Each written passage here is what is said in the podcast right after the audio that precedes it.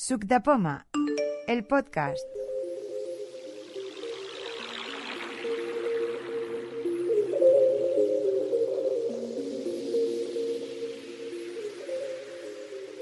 Empezamos la quedada de, de junio, eh, segunda, tercera quedada virtual de, este año. Esperemos que, que las próximas sean presenciales, aunque hay mucha gente que se puede, puede participar en estas quedadas virtuales que las presenciales, ¿no? Salva Domenech. Hola, buenas. Hola, Aquí buenas. Tenemos una funda cargadora Hola. para el iPhone SE 2020 Estupendo. y, y un MacBook Air de 2020 pedido que me tiene que llegar en algún momento comprendido entre hoy y finales de junio. Los plazos de entrega de esta gente son tremendos. Eh, suelen, suelen llegar antes, ¿eh? pero la cuestión es que a veces, Sí. si son cosas personalizadas porque has pedido algo concreto, tardan más. Seguimos siguiendo. Luego te haré una pregunta sobre esa funda cargadora. Eh, tenemos ahora una novedad. Eh, Ricardo, ¿se puede presentar el señor Ricardo Bustov? Hola, ¿qué tal? Es un placer enorme para mí estar aquí. Y yo tengo un iPhone XR, tengo un MacBook bastante viejo, del 2012, pero que me funciona todavía especialmente bien. Y poco más, un gran placer. Estupendo. Es una nueva incorporación. A ver si nos podemos volver a ir encontrando más veces. El siguiente, tengo un nombre porque no es exacto, que es lo que viene en los correos. Juan y Pilar. Me parece que el señor Juan. Mi nombre es Eh, Juan. sí, Buenas sí. tardes. Buenas Eh, tardes, ¿qué tal? Soy Juan, vivo en Valencia y evidentemente es la primera vez que participo en una de vuestras quedadas. Tengo un iPhone 11 y decir que con muchísimas ganas de aprender de vosotros, que sabéis mucho, muchísimo y sin novedad. De acuerdo. Para aprender aquí aprendemos todos de todos, ¿eh? Eso Es no cierto. ningún problema. La cuestión es participar, que eso es lo más importante. Perfecto, gracias. Otra novedad, Roger Nur. Hola, sí, soy Roger, aquí de Tarragona, eh, vivo en un pueblo llamado Riudoms. Eh, llevo un iPhone 11 y hace poco he descubierto ya al fin cómo poder escuchar eh, con los auriculares eh, con cable sin que te salga el nombre de todo el rato que te está diciendo el voiceover la hora. Y ya, luego lo contaré si queréis. De acuerdo, estupendo. Una nueva incorporación que es muy activo en otros grupos. El siguiente asistente es Josep Yesa. ¿Anda por ahí? Sí, estoy por aquí. sí. Eh, bueno, estupendo. pues yo, ¿Alguna yo novedad? como siempre, bueno, yo siempre tengo novedades. Acabo de instalar toda una serie de cacharros el, en el Alexia. No lo digo bien porque si no suena mal. Mm. Y bueno, que estoy acabando de configurarlos un poco porque hay cosas que no van muy bien y aún no sé las palabras clave para poderlos usar bien. He puesto televisor con rayos, bueno, con Con infrarrojos. ¿Te refieres con Infrarrojo. infrarrojos? Sí, con infrarrojos y luego el aire acondicionado y ahora estoy esperando que me pongan el, el toldo con motor para poner Un día de estos ire- iremos a, a casa de. Josep a ver cómo va de domótica. El siguiente asistente es Matías Pino. Me parece que repite esta quedada. Hola gente, sí, acá Matías Pino de Argentina y Eh. sin novedad por el momento. Estupendo. La siguiente persona, Merche Sánchez. Aquí os saludo desde la fase 2. y nada, con mi viejo SE y nada más, sin novedad. Estupendo. Estupendo. El SE, estamos hablando del SE de primera generación. Del viejo SE. Del viejo, del viejo. Cuidado, que de todas eh. maneras tiene un formato, un tamaño muy majo, ¿eh? Mi viejo SE, que- SE nació en el 13, ¿eh? pero va muy bien y es pequeñito y me encanta. Así que De acuerdo. La siguiente persona es Antonio Fernández Zaldívar. Está por aquí. Presente. Sí, por aquí Estupendo, estupendo. Que al menos como novedades sí. trae dos preguntitas, un par de preguntas que luego Sí. responderemos. ¿Y algún Muy aparato más? ¿Algún cachivache más? No, de momento no hay ninguna novedad más. Estupendo. La siguiente persona, Águeda Suárez. Buenas tardes, yo aquí, como siempre, sin novedad. Bueno, pero, pero estás aquí, que ya está bien, está muy Sí, bien. sí, como siempre, como to- todas las quedadas. La siguiente persona, Teresa Codina. Presente, sin novedad. Ahí, sin novedad. ¿Y, y con muchos dolores de cabeza con el reloj o no? Sí, sí. Estoy del reloj hasta, hasta el gorrito. Seguimos.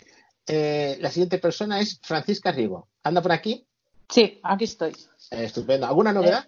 Eh, no, sin novedad, pero tenía una pregunta que no sé si habéis encontrado respuesta Sí. Y tengo otra también. Luego, acá, luego pasamos a las preguntas. Cuando... De acuerdo. Venga, pues Está nada. por aquí Laia. ¿Está Laia por aquí? Sí, estoy aquí. ¿Qué tal? Come- Comenta, comenta. Eh, tengo, me compré la semana pasada un SE porque le cambié la batería al 8 y luego tuve unos problemas con el Touch ID. Y, y bueno, tengo el SE y tengo el 8 también. Estupendo. Pues entonces eran las personas ideales para pre- preguntarle si se nota la diferencia entre el iPhone 8 y el SE, porque tienes los dos, tienes que poder comparar Tengo los uno con otro. dos, tengo la batería nueva, me pudieron resolver el tema del Touch ID y bueno, eh, la diferencia se nota con la velocidad. Cuando uso Más que el dos. formato, ¿no? Que siempre tenemos esa idea Más del que el formato, por ejemplo, eh, estoy usando la misma funda de momento. Sí. Voy a ver, Salva, qué dice de esta recargable, pero eh, es que la, mida- la medida es la misma. Eh, seguimos con la siguiente persona. Otra novedad, Jordi Arca. Como novedad, preséntate, qué dispositivos tienes. Me llamo Jordi Arcas y bueno, tengo el iPhone 11 y el Apple Watch Serie 3 y ahora mismo no tengo ninguna novedad. Estoy investigando las cerraduras inteligentes para, para la Alexa. Cuando tenga información os lo diré. Estupendo. Soledad Mochales. Aquí, aquí estoy. Hola, hola a ¿Qué todas. y a- tal? ¿Cómo va? Ya di- dime, dinos, Aquí, preséntate un con- poco y dinos las novedades que haya por casa. Con el diluvio universal, pero no tengo ninguna otra novedad. Está lloviendo un montón. Bueno, A pero lo también ahí en el norte es lógico. Carmen Soler, Sí, por aquí estoy. ¿Qué tal? estupenda. ¿Alguna Sin novedad? ninguna novedad. No, ninguna novedad esta vez. Bueno, pues vamos haciendo. Nos llega el verano. Eso ya es una novedad. La siguiente persona, Aniceto Rodríguez. Bueno, pues nada, yo sin, sin novedad, esperando a ver qué novedades salen en septiembre y a ver qué hacemos. Pues ahí ahí dice que son bastante prometedoras, porque son, dicen, cuatro teléfonos nuevos. Pero eso lo dejaremos para septiembre. Siguiente asistente es Javier Martínez. Hola, buenas. Pues aquí Hola. estamos un tercer, bueno, tercer jueves más, tercer mes de, bueno, de quedadas eh, virtuales y bueno, en principio sin novedad en el frente. Me sigo con lo mismo. Estupendo. Pedro Sánchez. Presente. Estupendo. Presente ¿Alguna novedad? Ninguna. Yo estoy en, en plan austero. No me compro nada si no es necesario. Eh, ya vamos a con la lista. Siguiente asistente es Jaime Franco. Hola, buenas a todas y a todos. Por aquí estamos una vez más y bueno, en esta ocasión con una novedad que es desde la que os estoy hablando. Antes me decía Tere que se me oía bien. Se trata de unos auriculares para ordenador, son tanto para Mac como para PC, que ahora como ya hablamos tanto por Skype y yo lo hago con un ordenador, pues quería algo realmente cómodo. Son los auriculares Razer y Frit, que son unos auriculares tras nuca, eh, muy cómodos, eh, también INEAR, que no dan calor en las orejas, y está formado por dos componentes, lo que es el auricular, eh, con el soporte este tras nuca, y luego se va unido por un cable de 3,5 típico a un convertidor eh, analógico digital, que es donde se realiza el proceso, la reducción de ruido y la mejora del sonido, y eso ya va con USB al, al PC. Digamos que lo que es el auricular lo que trae también es una tarjeta de sonido. Sí, O sí, sea, es de- conversión es una tarjeta de sonido. No, Exacto. pues oye, se te oye potente, ¿eh? Eh, 99 euros. Antes ha estado más barato, pero ahora con, se aprovechan del confinamiento y han subido todos los auriculares. Sí, sí. Ha llegado a estar a 78. Pero no los han, no los han 100. subido una bestialidad. Incluso Sí, los sí. Sennheiser Chat 5, esto que, que son para, para llamadas de Skype sin mayores pretensiones, que habitualmente están por 20-25 euros, yo los he llegado a ver a 50, 55. Y este, y este lo, lo saqué no de Amazon porque se habían agotado, sino de MediaMark. Y en Amazon ya los comerciantes, digamos, alternativos los vendían hasta por 140 euros, o sea que se están pasando. Y cerrando la lista, eh, queda el coche escoba. Yo soy Juan, Juan Núñez, y por ahora no tengo más novedad que las carcasas que tenía del iPhone 6S que las estoy modificando para usarlas en el S. Se pueden modificar y, y coger bastante bien. Pues empezamos con los temas. Los temas que había preguntas que habían solicitado varias personas. La primera era una pregunta que había realizado Antonio Zaldívar sobre eh, la cuestión del correo electrónico con Thunderbird. Mm, Antonio, ¿puedes plantearla? Porque yo leí un momentito lo que era y me quedó un par de detalles que te puedo comentar. Bueno, eh, tengo que formatear un portátil antiguo que tiene Windows 7 y, y con el he gestionado el correo con Windows Li- Live Mail y tengo una carpeta porque el, el correo lo tenía configurado en POP y tengo una carpeta ahí con cientos de mensajes que me gustaría luego poder recuperar, si se puede, con Thunder o, o desde el Mac, si es posible. Ya las nuevas cuentas que he creado en otros equipos, como las tengo en IMAP, con los mensajes nuevos no tengo esos problemas, claro. El Sí, sí. problema surge para recuperar los antiguos. A ver, eh, aparte de que haya alguien más que pueda aportar, yo te voy a comentar porque yo usé mucho tiempo un Thunderbird portable. Y a mí me iba muy bien porque donde llevaba el- eh, la aplicación, llevaba todos los documentos. Y eso te lo permite exportar.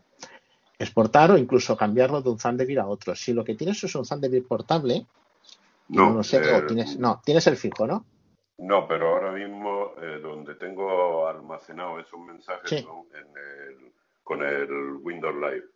Ah, entonces aquí, aquí ya Eso, que eso es más problemático. Porque Sí. justo, Juan, tú le has dicho lo que yo le comenté, porque incluso aunque lo tengas instalado, se puede exportar el perfil. Sí. O sea, es un copiar y pegar. Lo copias a una nube o a un pendrive y lo vuelves a pegar en la carpeta del perfil del nuevo. Pero el problema viene cuando él lo que quiere es copiar de, de LiveMail a Thunder. Porque posiblemente sea algo parecido a imposible. Yo no he usado Claro, la no aplicación sé de si se puede importar directamente y a la hora de importar buscar esa carpeta y que den- identifique los archivos NDX, creo que es la extensión que tienen los de los de Windows Live. Mm, Aquí sí que no puedo decir nada. ¿Tiene la aplicación de Windows Live alguna opción de exportar buzones? Porque se podía hacer. Antes usaba eso para en Outlook. Te estaba hablando yo de hace muchísimo tiempo. ¿eh? Usaba un Windows yo. Y entonces en Outlook podías exportar los buzones y luego volverlos a reimportar. Eso para sí se puede. exportarlo en un formato diferente. Sí, sí, no, no. Exportabas el buzón entero. En Outlook tú podías grabar el- los buzones en un PST y luego ibas a otra aplicación, importabas el buzón PST. No era una cosa muy, muy fiable, hay que decirlo, pero aún, aún se podía hacer, sobre todo cuando se usaban mucho cuentas, las cuentas POP3. Ahora con IMAP, pues esto prácticamente ha desaparecido. Yo tengo un, un archivo muy antiguo de correos y está hecho eso, en un Thunderbird portable. Entonces te digo, si se puede, si lo tuvieras ahí, sí. Si no, lo veo más complicado. A ver si hay alguien más que pueda aportar una ayuda. Yo creo que con las últimas eh, versiones de Windows Live Mail es imposible importar. Tengo la impresión. De acuerdo. Pues nos Pues, queda pues, como que dice. Dime, dime. Tocará, dime. lim- to- tocará limpiar antes de. Sé. manual. Mm. Una pregunta. Sí. ¿Qué cuentas tienes en Windows Live Mail en, con el de correo electrónico? Eh, de Gmail y de, y de Yahoo. ¿Y las tienes en POP3 o en IMAP? Están en POP3. POP3, Ese- es la que se- guardan en el- el servidor. Ese es el No, se guardan en el ordenador. Se guarda en el ordenador. Se Pero, guardan con- en el pero con, ordenador pero con copia en el servidor, ¿no? Bueno, No. depende, la configuración que tengas. Mm, Una, una idea es que si lo tienes configurado en POP3 y conservas los mensajes de correo electrónico en cada cuenta, que cojas y exportes no desde Windows Mail, sino independientemente desde cada cuenta al nuevo gestor de correo, que creo que cuál, cuál era el nuevo gestor de correo tuyo ahora, Thunderbird. Eh, Pues- Thunderbird. Pues eso te podría resolver el problema. Y la O sea, otra no, no solución, ya importar, que de, no importar de, ges- de gestor a gestor, sino importar desde, directamente desde la cuenta de, de, en este caso que es de, de Gmail y de, Aquí hay una cuestión. Sí. Eh, Antonio, Luego también una lo suyo es que te pases a IMAP. Una vez lo tengas Sí, en la claro. nueva, yo lo, conver- yo lo configuraría en IMAP. Eh, yo una pregunta, Antonio. Bueno, dos. La primera, eh, ¿qué son cuentas típicas de Gmail, Yahoo o es en un servidor, digamos, normal, una cuenta normal y corriente? Porque si son de Gmail o Yahoo, yo intentaría entrar a través de la web y ver si los mensajes esos están en el servidor, como comenta Pedro, que muchas veces lo hacen. Es decir, el POP3 en un servidor más normal lo que haría sería descargar el mensaje, por lo tanto desaparece del servidor, pero en las cuentas de Yahoo, Desaparecen, Gmail, desaparecen. de- Desaparecen, lo has servidor, comprobado. Sí, sí. Otra opción que tienes, lo que pasa que es muy, muy chabacana, es coger los, los correos y reenviarlos todos, un reenvío masivo a una cuenta que tengas intermedia, que sea IMAP, y desde ahí empezar a descargarlos a una cuenta de, de correo que ya sea IMAP en el nuevo programa de correos. Eso es otra opción. El problema está que al ser reenviados todos pierdes los formatos, pierdes las fechas, pierdes muchas cosas, pero el contenido no lo pierdes, que eso sí que es la ventaja. Eso podría ser decir, desde opción. el correo, vamos a poner que el correo viejo lo tengas a mano, coger, seleccionarlos todos, decirle que lo quieres reenviar. No sé cómo lo hará, porque depende de Windows Live cómo haga eso, si incluso si te lo va a aceptar así. Reenviar todos los archivos y te van a aparecer en la cuenta nueva, una cuenta, vamos a poner, poner que hagas una cuenta intermedia de transición. Lo que pasa es que ahí te van a salir todos los mensajes como si fueran reenviados. A mí se me ocurre otra opción que igual puedes probar. Que no sé si en Windows Live se puede, pero en Outlook sí se puede. Eh, Outlook permite entre carpetas suyas copiar y pegar, como si fuera un archivo dentro de una carpeta del ordenador normal. Entonces siempre puedes añadir la cuenta esta de transición que te dice Juan en IMAP al, al, de, a- al Windows Live Mail, cortar esos mensajes o copiarlos de la cuenta vieja y pegarlos en la nueva. Entonces esa cuenta nueva ya los va a tener. Y luego ya pues os o los dejas ahí o lo copias a una de las cuentas viejas como lo tenías, pero ya en IMAP.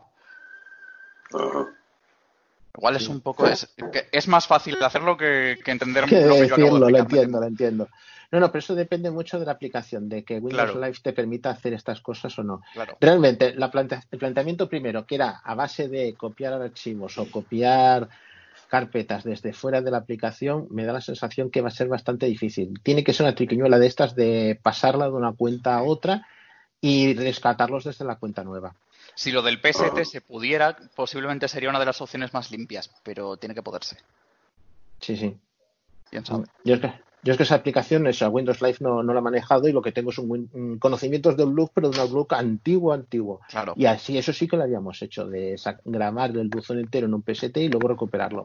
Sí, porque además se estropeaba el, ar- el archivo de Outlook periódicamente, se estropeaba y había que borrarlo y volver a hacerlo o algo así, ¿no? Sí, sí, sí, era muy típico. Sí, sí. Bueno, eh, Antonio, no sé si te va a servir mucho las ayudas porque no hay ninguna exacta, pero al menos un poco de Sí, idea bueno, de por dónde atacar el problema. Más idea de por dónde atacar y cambiar y dejar el POP 3 abandonado, seguro. De acuerdo, tenías otra pregunta de la cuestión de Skype en el Mac. Eh, habías comentado de que tenías problemas a la hora de interactuar. Eh, Skype en el Mac realmente es que la accesibilidad que tiene es muy, muy suya.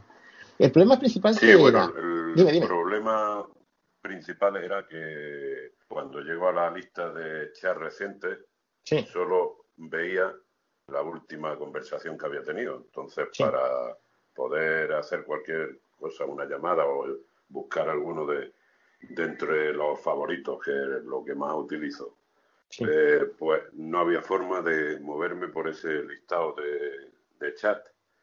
Ujú. Y bueno, después de la respuesta que me habías dado, de interactuar, de cambiar, eh, se me ocurrió al llegar a ese listado eh, desactivar la navegación rápida Sí. y con las flechas ya sí he podido moverme por eso que era el problema principal. Yo me manejo con, en el Mac todo con tabulador Porque lo otro da muchísimos problemas o te saca a la zona donde está el botón de cerrar, maximizar, minimizar y entonces lo hago con tabulador, pero claro, al llegar a ese listado con la flecha mm, me volví a sacar a esa zona de maximizar la ventana y no había forma de desplegarla o de moverme por los distintos contactos, ¿no? Y ahora al desactivar la navegación rápida sí me permite hacerlo con la flecha con lo cual, de momento, porque las soluciones con, de accesibilidad con Skype en el Mac, yo creo que son todas provisionales. Esto, eh, lo que un día funciona, al día siguiente deja de funcionar. Eh, yo creo que Skype ha cogido un esquema de tener la misma accesibilidad en todos sus productos, entonces claro, en el iPhone, en Android, eh, ahí eh, la aplicación yo creo que es la base que han tomado ellos y en el Mac, pues tú quieras que no, lo, lo estamos pagando a que todo sea con tabulador o tabulador mayúsculas para volver hacia atrás. que ese es el gran problema, porque antes había más cosas, comparativamente la pantalla está más limpia, pero nos encontramos con eso de que navegar con un estilo de, digamos, digamos propio de VoiceOver es muy, muy difícil. Y luego la, Sí, no, la, de- la peculiaridad que tiene VoiceOver de que todo es interactuar dentro, interactuar fuera, interactuar dentro, interactuar fuera. Que personas que vienen de Windows o que están acostumbrados más al VoiceOver del iPhone eh, puede parecer un poco, poco extraño. Yo lo que he hecho mucho, mucho de menos es la falta de la barra, la barra superior, que te daba opciones a, para acceder a los menús de la aplicación y a, a través de ahí tú podías conocer algún atajo de teclado, algún comando de teclado que te sirviera para moverte medianamente por Skype, porque yo ahora no conozco ningún comando de teclado para Skype para Mac. El único que conozco es comando M para silenciar y activar el micrófono. Todo lo demás no Sí, puedo hacerlo de comando ninguna manera si no es mayúscula R navegando. para responder a una llamada. ¿Sí? A ver, comenta, comenta. Lo, lo que Como sabes. digo, para, para responder a la llamada con comando mayúscula R, que es lo que he tenido Sí. que utilizar, pero que me llamen a mí, porque yo no podía, Sí. hasta que he encontrado esto, de hecho, ahora estoy utilizando el iPhone porque no me fiaba de no poder encontrar la, la ventanita de nuestra conversación, ¿no? Sí. O sea que esto lo, lo he descubierto pues hace un momento, en la última prueba que, que he estado haciendo. Hay, hay en Skype tienen una lista en la web y vienen todos que son una barbaridad. Porque, por ejemplo, igual que ha comentado Antonio del comando mayúsculas R, comando mayúsculas H es para colgar una llamada. Comando mayúsculas K eh, es para activar y desactivar el vídeo. Y lo que has comentado tú, Pedro, del comando, me hace que es comando mayúsculas M. Que es no, para comando M, ya está. creo. Comando M, para. Pero No, no, es activar y mayúscula. desactivar. no estoy Comando seguro. mayúscula A mí M. sonaba. ¿Algún comando más? Quizás Ah, no eh, bote pronto yo me he cogido los más todos, ¿eh? Están todos, hay una lista entera y están, están todos listados, vamos. Por ejemplo, hay Sí, uno que yo te los dice, tengo todos, yo los he copiado todos, no me los sé de memoria, pero yo los tengo todos también. Aquí hay una duda, cuando te dicen, por ejemplo, saltar de una conversación a conversación siguiente, ¿qué es? ¿Que tengas varias conversaciones en marcha y puedas cambiar de una a otra o no? Porque de estos hay muchos. De cerrar una conversación, de abrir otra conversación. que- Será entonces chat. ahí me he perdido. Está un chat y está otro. Claro. Supongo Yo creo que es está chat, el. ¿eh? co- Sí. Hola. Sí, sí. También está el comando opción Shift M, que es para comprobar el estado del micrófono. Sí. Es otro que hay. Pero sí hay varios, hay muchos. Oye, Los que, en la lista.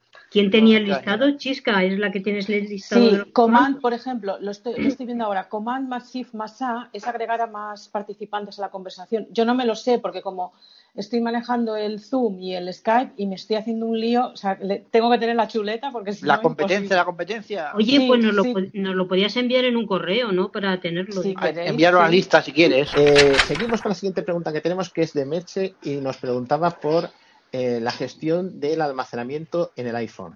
Eh, Merche, planteanos cuál es la duda que tienes, por favor. El tema es que, mm, bueno, es una pregunta eh, relacionada con eso, con la memoria del iPhone, pero eh, tiene varias, bueno, digamos que varias derivadas, ¿no? Por un lado, están algunas aplicaciones que de repente eh, roban memoria a manos llenas, pero que no es real. O sea, bueno, no es real, no sé. A mí el otro día me dijo eh, que Voice Dream tenía 27 eh, gigas de memoria apalancados. Eh, claro, eh, con eso y con todo lo demás, eh, el iPhone no tenía memoria. Mm, claro, luego la, la desinstalé, la volví a instalar y pasaba lo mismo. Hasta que no borré todo, bueno, hasta que no la. eh, bueno, no, cuando la desinstalé y la volví a instalar ya, ya estaba normal. Porque es que 27 gigas de memoria con tres, eh, con tres libros de texto no, puede ser, no podía ser, claro.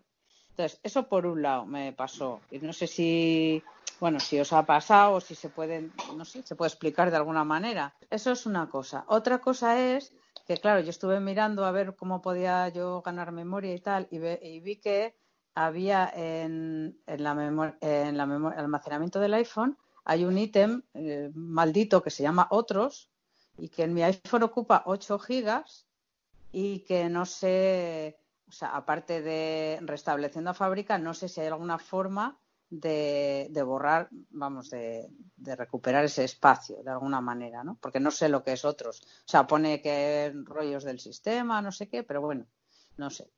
Y también en relación a esto, eh, la tercera que quería comentar es que, mm, que el, eh, sobre, es sobre las nubes, porque he visto que, por ejemplo, yo tengo cosas, eh, bueno, cosas en Mega, que todo lo que subo a Mega, por ejemplo, automáticamente se, se sube también a, al iCloud, eh, al iCloud Drive. Y no sé por qué, si esto lo puedo evitar de alguna manera, porque claro, en iCloud Drive solo tengo, tengo mucha menos memoria que en, que en Mega y no me interesa que, o sea, me interesa que se Sí, suba sí. lo que yo quiera, pero no automáticamente las cosas, ¿no? Y bueno, esas eran las, así las, Las consultas. Ah. Sí, Eh, te voy a comentar un par de cosas, eh, luego otra Mm. persona me ayudarán. Eh, una y una cuestión, hay ciertas aplicaciones que guardan cachés, por ejemplo, a mí eso me sucedió con una aplicación de Twitter que usaba antes, me hace que era con Tweetlist, que guarda los tweets que vas descargando en un caché. Mm. Y eso ocupa mucho espacio. Entonces, el único remedio es, por ejemplo, como has dicho, borras la aplicación, la vuelves a instalar. En el caso de una aplicación de Twitter, pues no tienes ningún problema porque lo tienes todo en la nube. Pero, por ejemplo, en el caso que has comentado del Voice Dream Reader, eh, los libros los tienes localmente en tu teléfono Claro. normalmente, que ese es el Claro. gran problema. Si los libros son libros en formato de EPUB, te leo, no, te leo no, EPUB o DOC o PDF, eh, pues siempre puedes tener una copia en el iCloud Drive y no ocupan tanto, ocupan muy poquito. Entonces, a la hora de eliminar, pero decirle que quieres eliminar los que documentos y era- ya está. El problema es que estaba chupando 27 gigas, eh, que eso Sí, era sí. completamente anómalo. Eso es una fuga, eso es una fuga de caché, no hay otra cosa. Eso es una fuga de caché y eso es problemático. Lo más lo remedio que hay más es coger y decirle que elimine documentos, problema que hay que lo que tengas ahí guardado lo tienes que recuperar de otro sitio. Sí, sí. Esa es la cuestión. Otra cuestión es que tú vas, por ejemplo, a ajustes, general, eh, almacenamiento, que es donde están todas las aplicaciones. Tú ahí puedes borrar el almacenamiento sin borrar la aplicación. No todas las aplicaciones lo hacen, pero tú ahí tienes la lista, las aplicaciones, tanto ocupan, ¿no? Te dicen, pues, un giga, medio giga, lo que sea, ¿no? Entonces, si tú entras dentro de una aplicación, normalmente te dice borrar aplicación o borrar documentos. Eh, según qué aplicación es, lo de borrar los documentos, que es lo que maneja internamente, eh, te, te permite borrar estas cachés. De otra manera es un tanto difícil. Ese otros que has visto por ahí es precisamente eso, la caché. La, digamos, las, mm, las porciones de documentos o de programas o cosas que daba, por ejemplo, cuando estás navegando por internet, las páginas web, para cargarlas luego más deprisa, porque las tienes en local. Y a veces eso no se consigue borrar. Y una forma de borrarlo es, es así, de esta manera. Eh, ¿De, por qué, de ejemplo, qué- de qué manera? Es que no. eh, abres ajustes, en- vas en el iPhone, abres Sí. ajustes, vas a general, dentro Sí. de general eh, almacenamiento, dentro de almacenamiento tienes el almacenamiento que tienes en iCloud y el almacenamiento que tienes en el iPhone. Entras en almacenamiento del iPhone y saldrán todas las aplicaciones por lo que ocupan. Cuando entres dentro de una aplicación, Sí. entras dentro de la aplicación y te sale toda la información en concreto, porque normalmente pone el título, ¿no? WhatsApp, 2,5 gigas, por Sí. decirme, y a continuación, Voice Dream Reader, lo que sea, ¿no? Pues tú entras dentro. Entonces te da la opción de eliminar la aplicación sin eliminar los archivos o eliminar los archivos. Ojo que no todas las aplicaciones te permiten hacerlo. A lo mejor solamente te dice una, eliminarlo todo. Pero hay dices muchas que, que, te- si, ya, dices que si, si elimino los, digamos que los documentos, o sea, que si aplicación por aplicación voy eliminando lo que no sea la aplicación propiamente dicha, eliminaré los otros al final. eh, los otros pueden ser cachés de terceros. No. Normalmente No, los otros no, lo también que vas a para- eliminar es, perdón, lo que vas a eliminar es lo de esa aplicación. Los vale, vale, no, no, es que sí, vale, vale, es que eso ya, eso, ya- eso ya lo sé. Si lo que me, lo que menos me, o sea, lo que menos me importa es eliminar una aplicación. Lo que más me fastidia son los documentos, o sea, los, los documentos en un momento dado. Claro, las aplicaciones las vuelves a bajar y no hay problema. Sí, sí. Pero lo que más me fastidia es tener, por ejemplo, que hacer volver a fabricar el iPhone porque tenga 8 gigas de otros Sí. que no sé cómo quitar, claro. Y que, Hay, tendría que buscarlo por internet, pero hay sitios para hacer que se vacíen los cachés. La caché, por ejemplo, la caché de navegación, que eso se suele darse mucho, y que no se hace por aquí. Pero el sitio exacto no lo sé. Pedro quería hablar, a lo mejor tiene alguna información de esto. No, que yo tenía ese problema. Yo tenía 20, 20 gigas de, de memoria residual, que llamo yo. Y la única Mm. solución es eh, mm, fábrica, de fábrica el iPhone. Dejar Vale. el teléfono de fábrica, porque el sistema iOS iOS no te deja, eh, iOS no permite eliminar el caché. Como dice Juan, te permite de aplicaciones mm, específicas. Safari te permite también eliminar caché de Safari. Ajá. Hay aplicaciones en la Apple Store que te dicen dicen que eliminan caché, pero realmente no eliminan nada o muy poco. O sea, realmente la solución es eliminar de, o sea, dejarlo de fábrica. Y me recomendó hace muy poco una, una Genius Bar que lo hiciera desde, si tenía ordenador, que lo hiciera desde el ordenador desde iTunes, que no lo hiciera desde el teléfono, para así eliminar todo rastro posible de cualquier tipo de información del teléfono. Digamos, para limpiar de una forma más profunda el, el iPhone. Y también así corregir problemas de batería. Porque mi problema era de almacenamiento, no era el problema de almacenamiento. Mi problema era que tenía muchas copias reinstaladas de otros teléfonos, me consumía mucha batería y me, me, me- me propuso esto antes de cambiarme la batería, porque mi teléfono aún está en garantía y pues con eso mm, pues he salvado mm, mal dicho el culo, ¿no? De- por decirlo así de alguna manera. Mm. Entonces he conseguido pues eso, limpiarlo todo y que la batería vuelva a tener un rendimiento, si no óptimo, decente. Va- vale, pues yo propongo para la próxima que alguien que sepa de iTunes nos dé una clase magistral, por favor. Pero, pero Eso hay nos queda- eso nos queda que pendiente. En, en Mac ya no hay iTunes. en Mac es muy sencillo No, no tengo Mac, no tengo Mac, querido. Ah, pues con Perdona. Windows. Pues entonces, No, un usuario que tenga Windows. Sí. No obstante, antes de hacer eso, si acaso, yo tengo, un- cuando tenía el iPhone 6, que de 16 gigas, tenía bastantes problemas con la memoria y me bajé una aplicación, limpiador, que, bueno, de vez en cuando lo usaba y, bueno, limpiaba mi memoria, mi memoria caché Sí. y eso. Eh, pruébalo antes de hacer O algo sea, más limpiaba más de lo que ocup- de- dices, limpiaba más de lo que ocupaba. Limpiador mágico se llamaba. Sí, ¿no? Sí, y bueno, Yo sí también que lo tuve. limpiaba. No sé si, no sé si sigue en la Eh, tienda.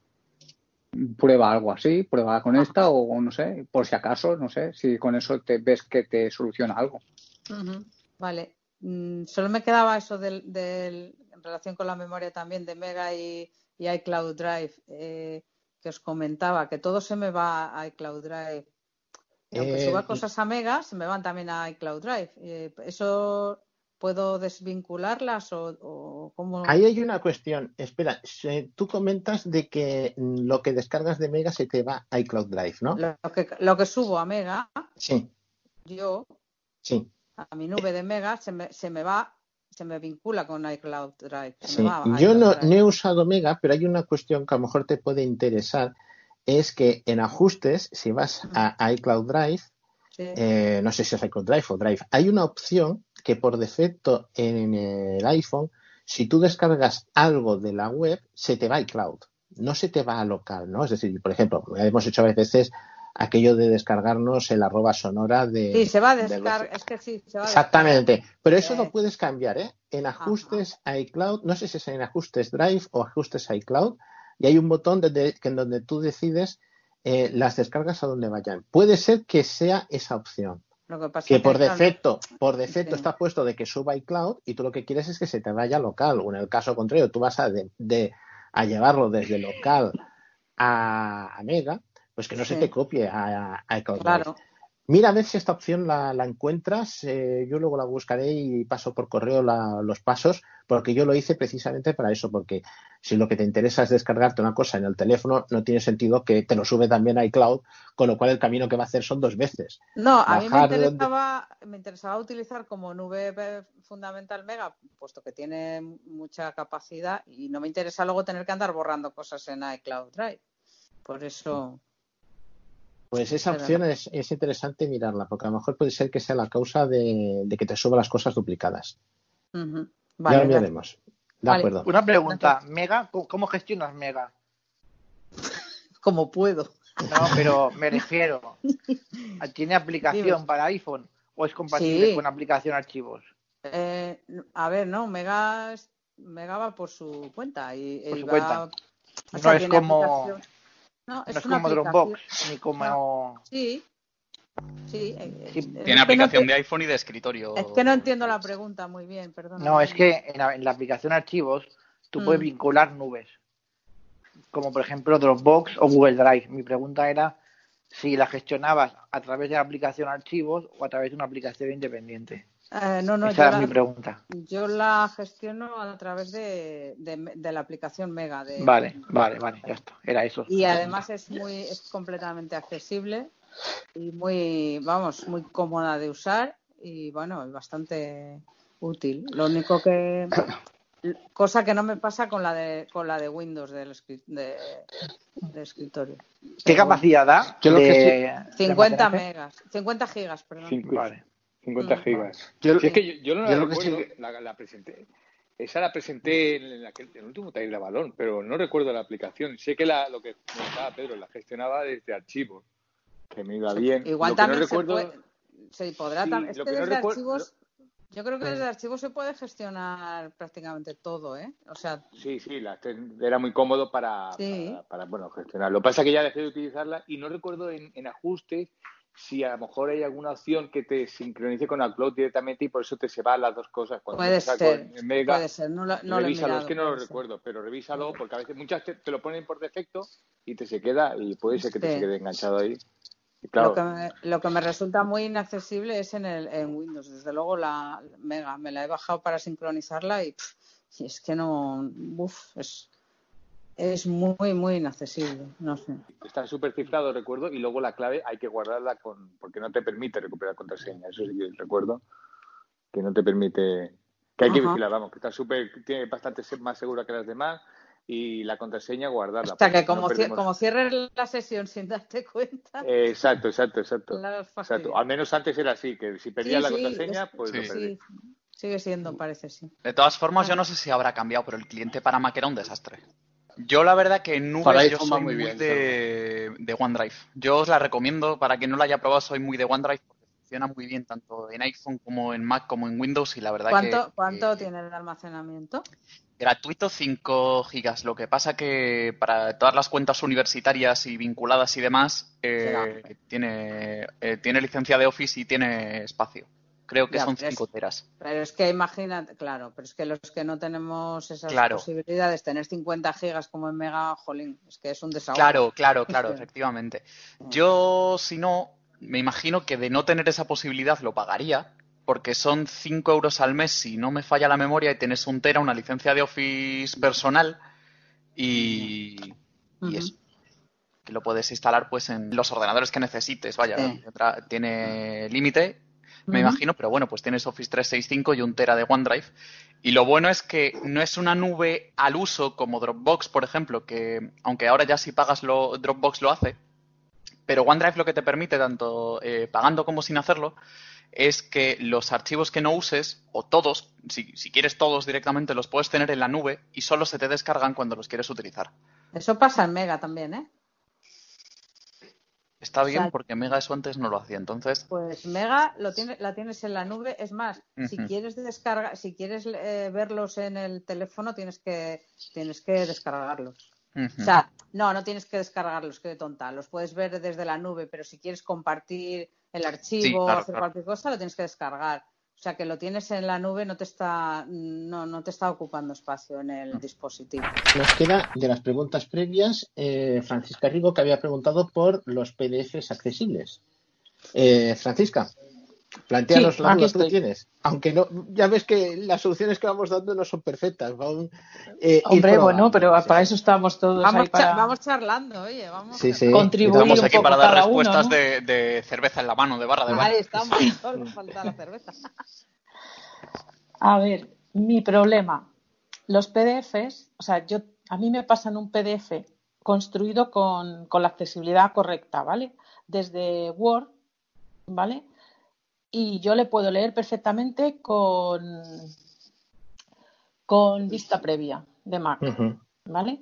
Sí, sí. Pero si, si yo genero un PDF eh, desde Pages de Mac, también con todas las cuestiones de accesibilidad, quiero decir, encabezados, eh, tal, utilizando la- los estilos, ¿vale? Que entiendo que es como se debe de hacer, Sí, sí. eh, mm, lo exporto a PDF Y lo paso a una persona que tiene o lo miro, lo, lo intento abrir con, con una aplicación de Windows y es totalmente inaccesible.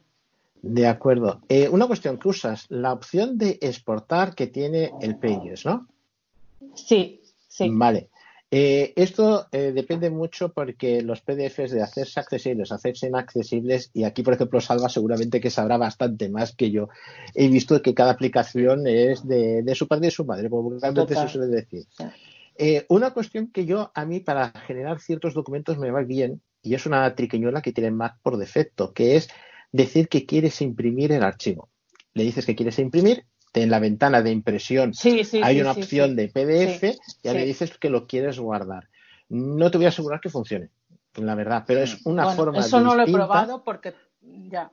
Yo eso no lo he probado porque digo, igual, igual lo que hace es que te lo coge como más imagen, no sé. No, no, no, no. Eso es- por eso te lo voy a bueno, porque renderizarlo como imagen no lo hace.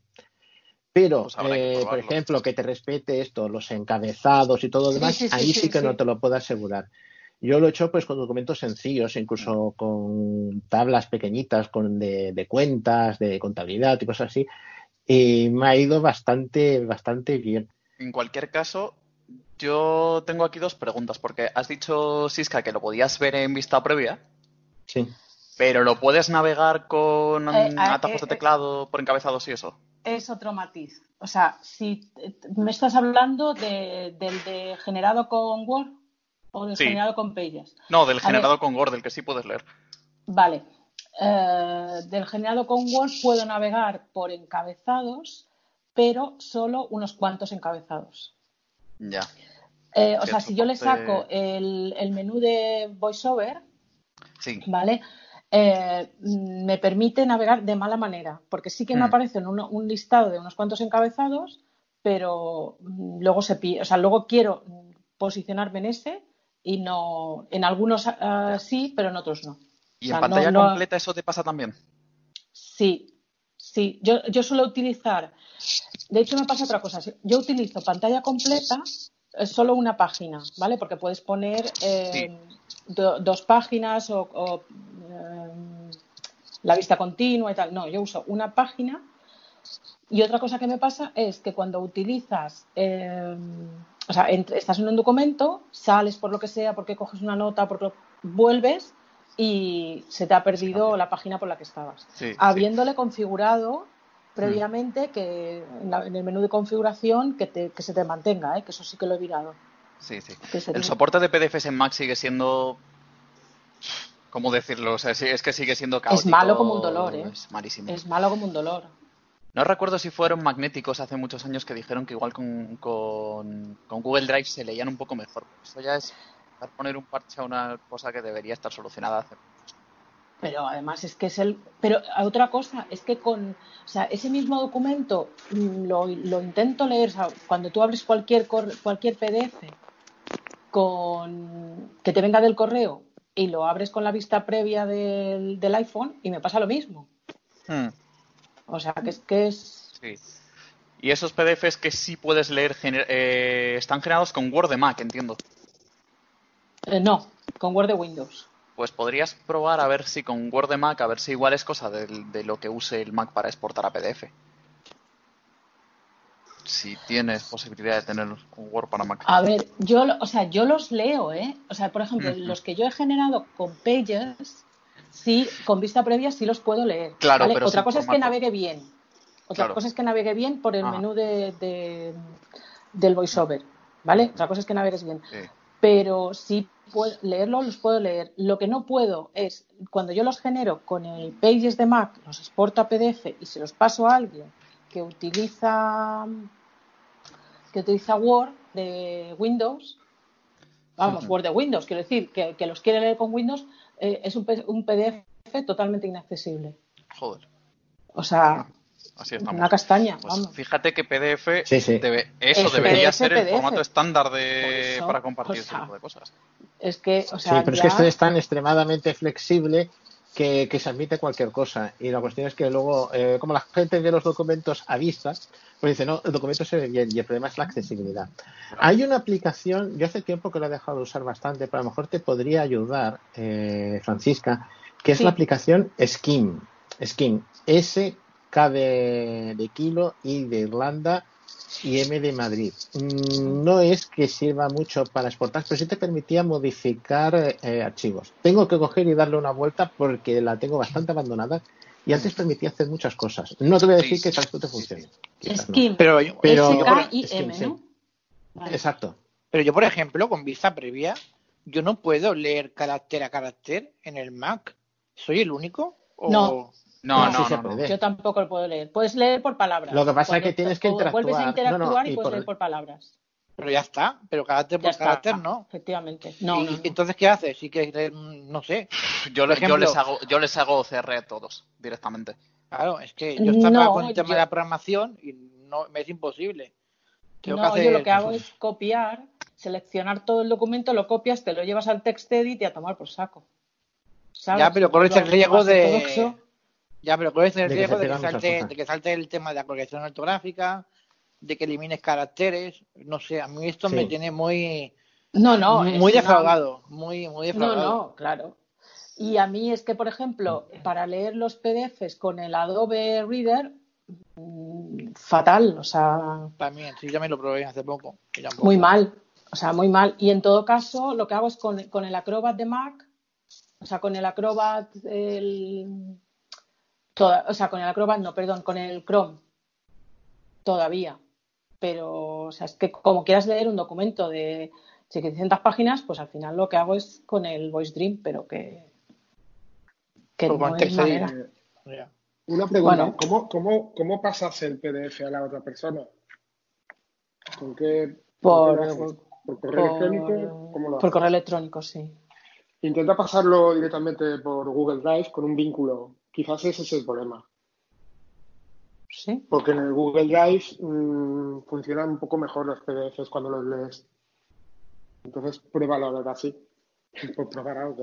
Es que si ves No, que no, se admiten todas es que las el otro, del mundo. el otro no lo lee, es problema a lo mejor cuando se lo envías. Si se lo pones directamente a Google Drive y le haces un vínculo para que lo pueda leer, pruébalo a ver si de esta forma consigues que el otro pueda leerlo con accesibilidad. Yo no sé si habrá alguna comentaba herramienta online de nativa de Adobe para, para, para hacer Es que no sé si era, es que no sé si era Google Drive o Microsoft Drive, uno de los dos por lo menos tiene un OCR incorporado. Entonces tú tienes un OCR que es inaccesible, Dropbox. lo subes a, Eso era a- no, no, y también me hace que Google Drive y me hace que uno de esos, o Google Drive o OneDrive, uno de ellos subes un documento que sea accesible, el típico de imágenes, imágenes y más imágenes, y automáticamente te lo convierte por defecto. Es decir, como aquel que dice, para eso es una maravilla. Subes el documento y lo abres allí y entonces te lo te ejecutas Ya, pero sin problema. Juan, Sí, el- pero el tema el está en- problema, el problema es, es que eso. es un PDF que un- un está PDF. generado a- Accesible. con todas las reglas Claro. de accesibilidad. Claro. Que es que es lo Sí, sí, que, sí. que no hay por dónde pillarlo. ¿Sabes? O sea, yo entiendo Sí, sí, que sí. sí, que es un, que te- la gente te manda PDFs de cualquier manera, ¿no? Y te buscas la vida. sí. Pero alguien que se molesta en hacerte un PDF accesible y que tú le digas que es que no, o, o que tú te molestas en hacerlo accesible Sí, sí. con Pages de Mac y se lo pasas a alguien que tiene Windows y no. Entonces, mm, bueno, entiendo que es la incompatibilidad entre Mac y Windows de toda la vida, pero que la pagamos los que lo pagamos siempre. Sí, Entonces eso no sí hay que es derecho. cierto. Hola, pues era referente al Skype. Dime, Ricardo. Yo resulta que cuando es- mm, mm, pues veo Skype por el iPhone o por el Windows, pero yo tenga el teléfono, el micrófono activado, vosotros no podréis escuchar lo que dice VoiceOver o lo que dice NVDA, que es lo que yo uso. Sin embargo, con Mac, si yo tengo el, el micrófono activado, sí escucharéis lo que dice VoiceOver. ¿Hay alguna forma o habría alguna fórmula? Porque a mí me resulta muchas veces muy beneficioso tener el micrófono activado y que no se escuche VoiceOver. ¿Qué ¿Hay auriculares alguna usas, forma de...? Pues los del iPhone, habitualmente. Pues cambiar de auriculares. Ahí tienes Sí, la claro. solución. Sí, puede ser. sí. Eso le ha pasado muchas veces. La- las dos anteriores quedadas, que, que sí estaba Lucía pasando lista, le, le pasó a Lucía, por ejemplo. Y eso pasa muchas veces eh, cuando estás usando Skype en Mac y utilizas los auriculares del iPhone. Pero sin embargo, a mí con los mismos auriculares del iPhone en un portátil que tenía, que utilizaba el, el conector de jack combinado, no me pasaba. Yo me pondría unos auriculares sin micrófono. Y probaría con unos, O unos auriculares sin USB. micrófono. ¿Sabes qué ocurre? Es que yo el micrófono externo de Mac lo tengo estropeado. O sea, suena como un bote, un bote viejo. O sea, es imposible. Entonces, para usarlo necesito unos eh, auriculares tipo los del iPhone o mejores, que tengan micrófono. Eh, Si no, hay, una, hay una cuestión, eh, Ricardo, eh, y es una acción, me parece que lo ha apuntado eh, Salva. Lo que pasa es que me ha hablado del Mac, que lo tengo en el otro lado, y me he quedado- se me han cruzado las palabras, las de Salva y, la- y las del Mac. Es usar, eh, usar un, un auricular independiente. Por ejemplo, sabes que VoiceOver tú puedes dirigir el sonido de VoiceOver a la salida por omisión, que es como está puesto por Sí. defecto, o por ejemplo a unos auriculares Bluetooth. Yo Sí. no ha sido para Skype, sino ha sido para otros usos y a mí me ha dado un resultado bastante bueno. Es decir, el VoiceOver, en vez de sacarlo por los auriculares normales, que es lo que estás usando para Skype, el VoiceOver sacarlo pues por un Bluetooth o, por ejemplo, una cosa muy sencilla que a veces me ha dado un resultado bueno y otras veces no, hay que admitirlo, eh, sacarlo por una tarjeta de sonido pequeñita, que estas que valen 6-7 euros Claro, y que una tienes una entrada de, de micrófono y una entrada de, y una salida de auriculares. Tengo unos auriculares Beats, que me imagino que sabéis cuáles son, unos Bluetooth Sí, de sí. Apple también, y probablemente eh, por ahí sí podría resolver ese tema. Tengo que probarlo. Pues posiblemente por ahí tengas la solución. Skype tiene una cuestión que tú entras en Skype y tú puedes seleccionar tanto la entrada como la salida sin problemas. Eso es muy fácil. Si te vas, tienes acción, pone altavoz, ¿no? Y tienes allí la lista de altavoces que tienes disponibles. Es que lo que y es micrófono muy es lo curioso, mismo. es curioso, Juan, que en determinadas actualizaciones esto se ha corregido. Se ha vuelto a actualizar y se ha vuelto a no corregir. O sea, ha cambiado respecto de cómo cambian las actualizaciones. Eso es que no, no entiendo. Esto, hay una cosa que yo me encontré cuando cambiaron a, Mac- a Catalina y era que, al menos en el MacBook, lo que era la salida de auriculares era independiente de la salida de altavoces. Es decir, tú podías Sí. enviar sonido un lado u otro. Y Sí, ahora sí. con Catalina esto lo han quitado. No sé si es algo provisional de esto que hacen de un pasito atrás, un pasito adelante.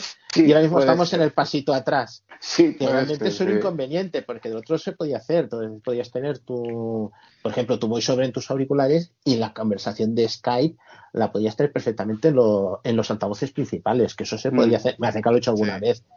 Eh, y esto ahora mismo no. O es o los auriculares o los altavoces principales. Y Si es un problema. fijas- Si Sí. te fijas, Juan, eso el sistema no lo hace, pero por ejemplo Amadeus sí te lo diferencia todavía. Sí, sí, sí, sí. Eso es digo, esas son dos opciones. Si tienes ahí algún auricular Bluetooth, alguna cosa que conectas, conectas con el Mac, lo coges, lo conectas un momento con el Mac, le te vas a la utilidad de VoiceOver, categoría de sonido, y dentro de la categoría de sonido, donde pone por omisión, pues le dices que, que por omisión no, que por el Bluetooth. Y entonces ya estás escuchando todo VoiceOver por el Bluetooth independiente. Y Skype no hay manera de que se entere de VoiceOver. No tendrías por ningún problema. Y la otra solución, pues es directamente probar todo con los bits, que igual no te pasa. Sí, sí. Sí. Sí, sí. Pues muchísimas gracias. De nada. Yo empezaba a hacer deporte ya con 39 años, ¿vale? Un poco triste, pero bueno, mejor tarde que nunca. Y tengo el Apple Watch y el iPhone. Y entonces he empezado con la aplicación de entreno del, Apple Watch, ¿vale? Pero voy, voy pez porque me he bajado más aplicaciones y quiero saber que me dieran recomendación para qué aplicación usar. Si la aplicación nativa que trae el Apple Watch de entreno o si no utilizar, estoy probando Strava, Endomondo, Runtastic, pero claro, tengo que probar muchas cosas y no me, no me da tiempo a todo ni a valorar todo. Entonces, por aquí sé que hay un par de individuos que hacen mucho deporte, tienen Apple Watch y a veces me pueden resolver el problema así un poco más, de una forma más liviana. Yo uso la aplicación nativa de, del, del Apple Watch. Normalmente. Lo que pasa, bueno, también, también Strava en ciertas ocasiones. eh, y Strava lo que tienes es que puede, te verbaliza, por ejemplo, si vas corriendo, pues los kilómetros. Eh, cada kilómetro, incluso cada medio kilómetro, creo que también te lo verbaliza y te sale por los altavoces de, de, Apple Watch y lo puedes ir escuchando. Eh, pero bueno, básicamente eso. Yo utilizo Strava también en Apple Watch, pero muchas veces también la, propia ap- aplicación nativa. Eh, que ya es suficiente en principio. No sé, Ani, si tú tienes alguna cosa más que comentar. Sí, básicamente es eso. Utilizamos la, aplicación nativa de entreno y luego lo que sí que yo también utilizo Strava para, porque al momento de correr, lo que comenta Javi, que te va cantando los kilómetros que vas, el tiempo Y bueno, te va, en cambio la, app de entreno no, te vibra y hasta cada kilómetro te pega un- una vibración pequeñita que apenas te, te, te enteras. Y lo que sí que utilizamos, que es una pasarela para pasar, porque a veces nos interesa por el tema de red social, que todo el mundo, al final todo el mundo está en Strava prácticamente.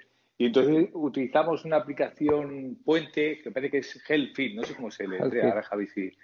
Y Sí, con eso bueno. utilizamos la app entreno de nativa y si queremos pasarlo a Strava, lo sincronizamos y punto, y se va a Strava. Y la gente, por el tema social, ¿eh? no, no por otra cosa. Pero con la app de entreno ya va muy bien por Vale, la app de entreno una pregunta.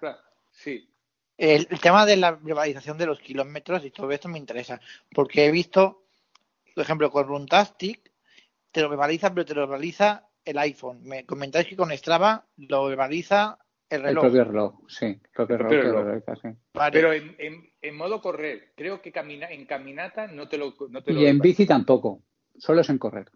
en correr. O sea, En correr. tienes que volverte a correr, tienes que volverte a correr.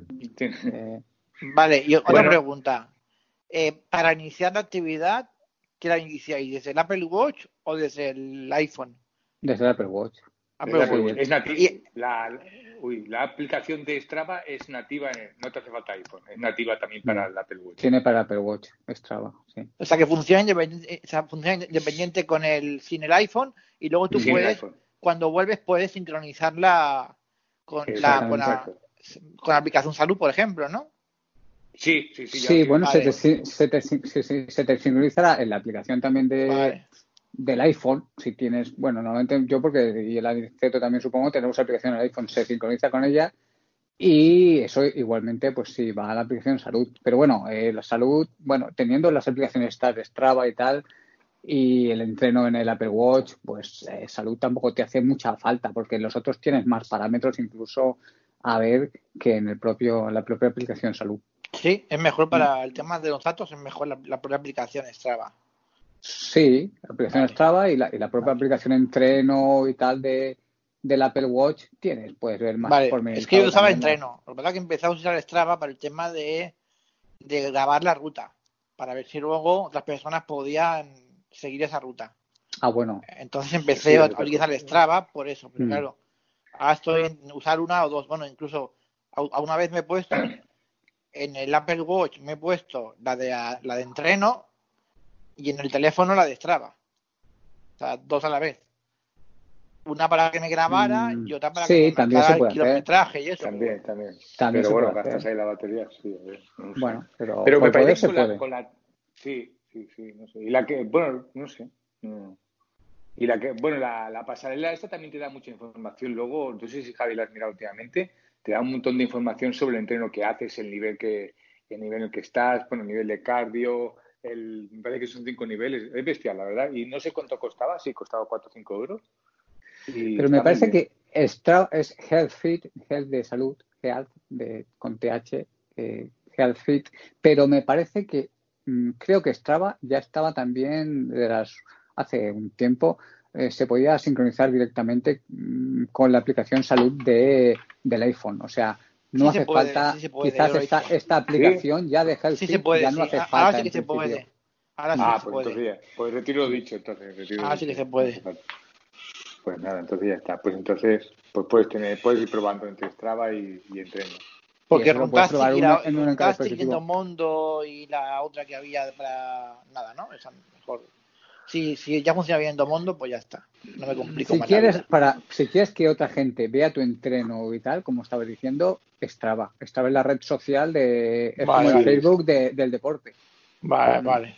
Porque Runtastic no, es más privado. Se, pues, tiene alguna comunidad también, pero como lo usa poca gente, pues no. La mayoría Sí, de gente usa Strava. eh, Estaba así. Endomondo también en su día tuvo bastante éxito, pero ahora no. Ahora es Strava, que de hecho ahora le han puesto, han quitado algunas, pero tampoco es importante, han quitado una cosa que te cuantificaba los segmentos cuando hacías un recorrido, por segmentos, te lo miraba, están ahí, hacían un análisis, eso lo ha puesto por suscripción, pero bueno, a nivel básico ya tenemos bastante. Lo que nos interesa básicamente Sí. sigue estando. Sí, ya no- Perfecto, pues muchas gracias.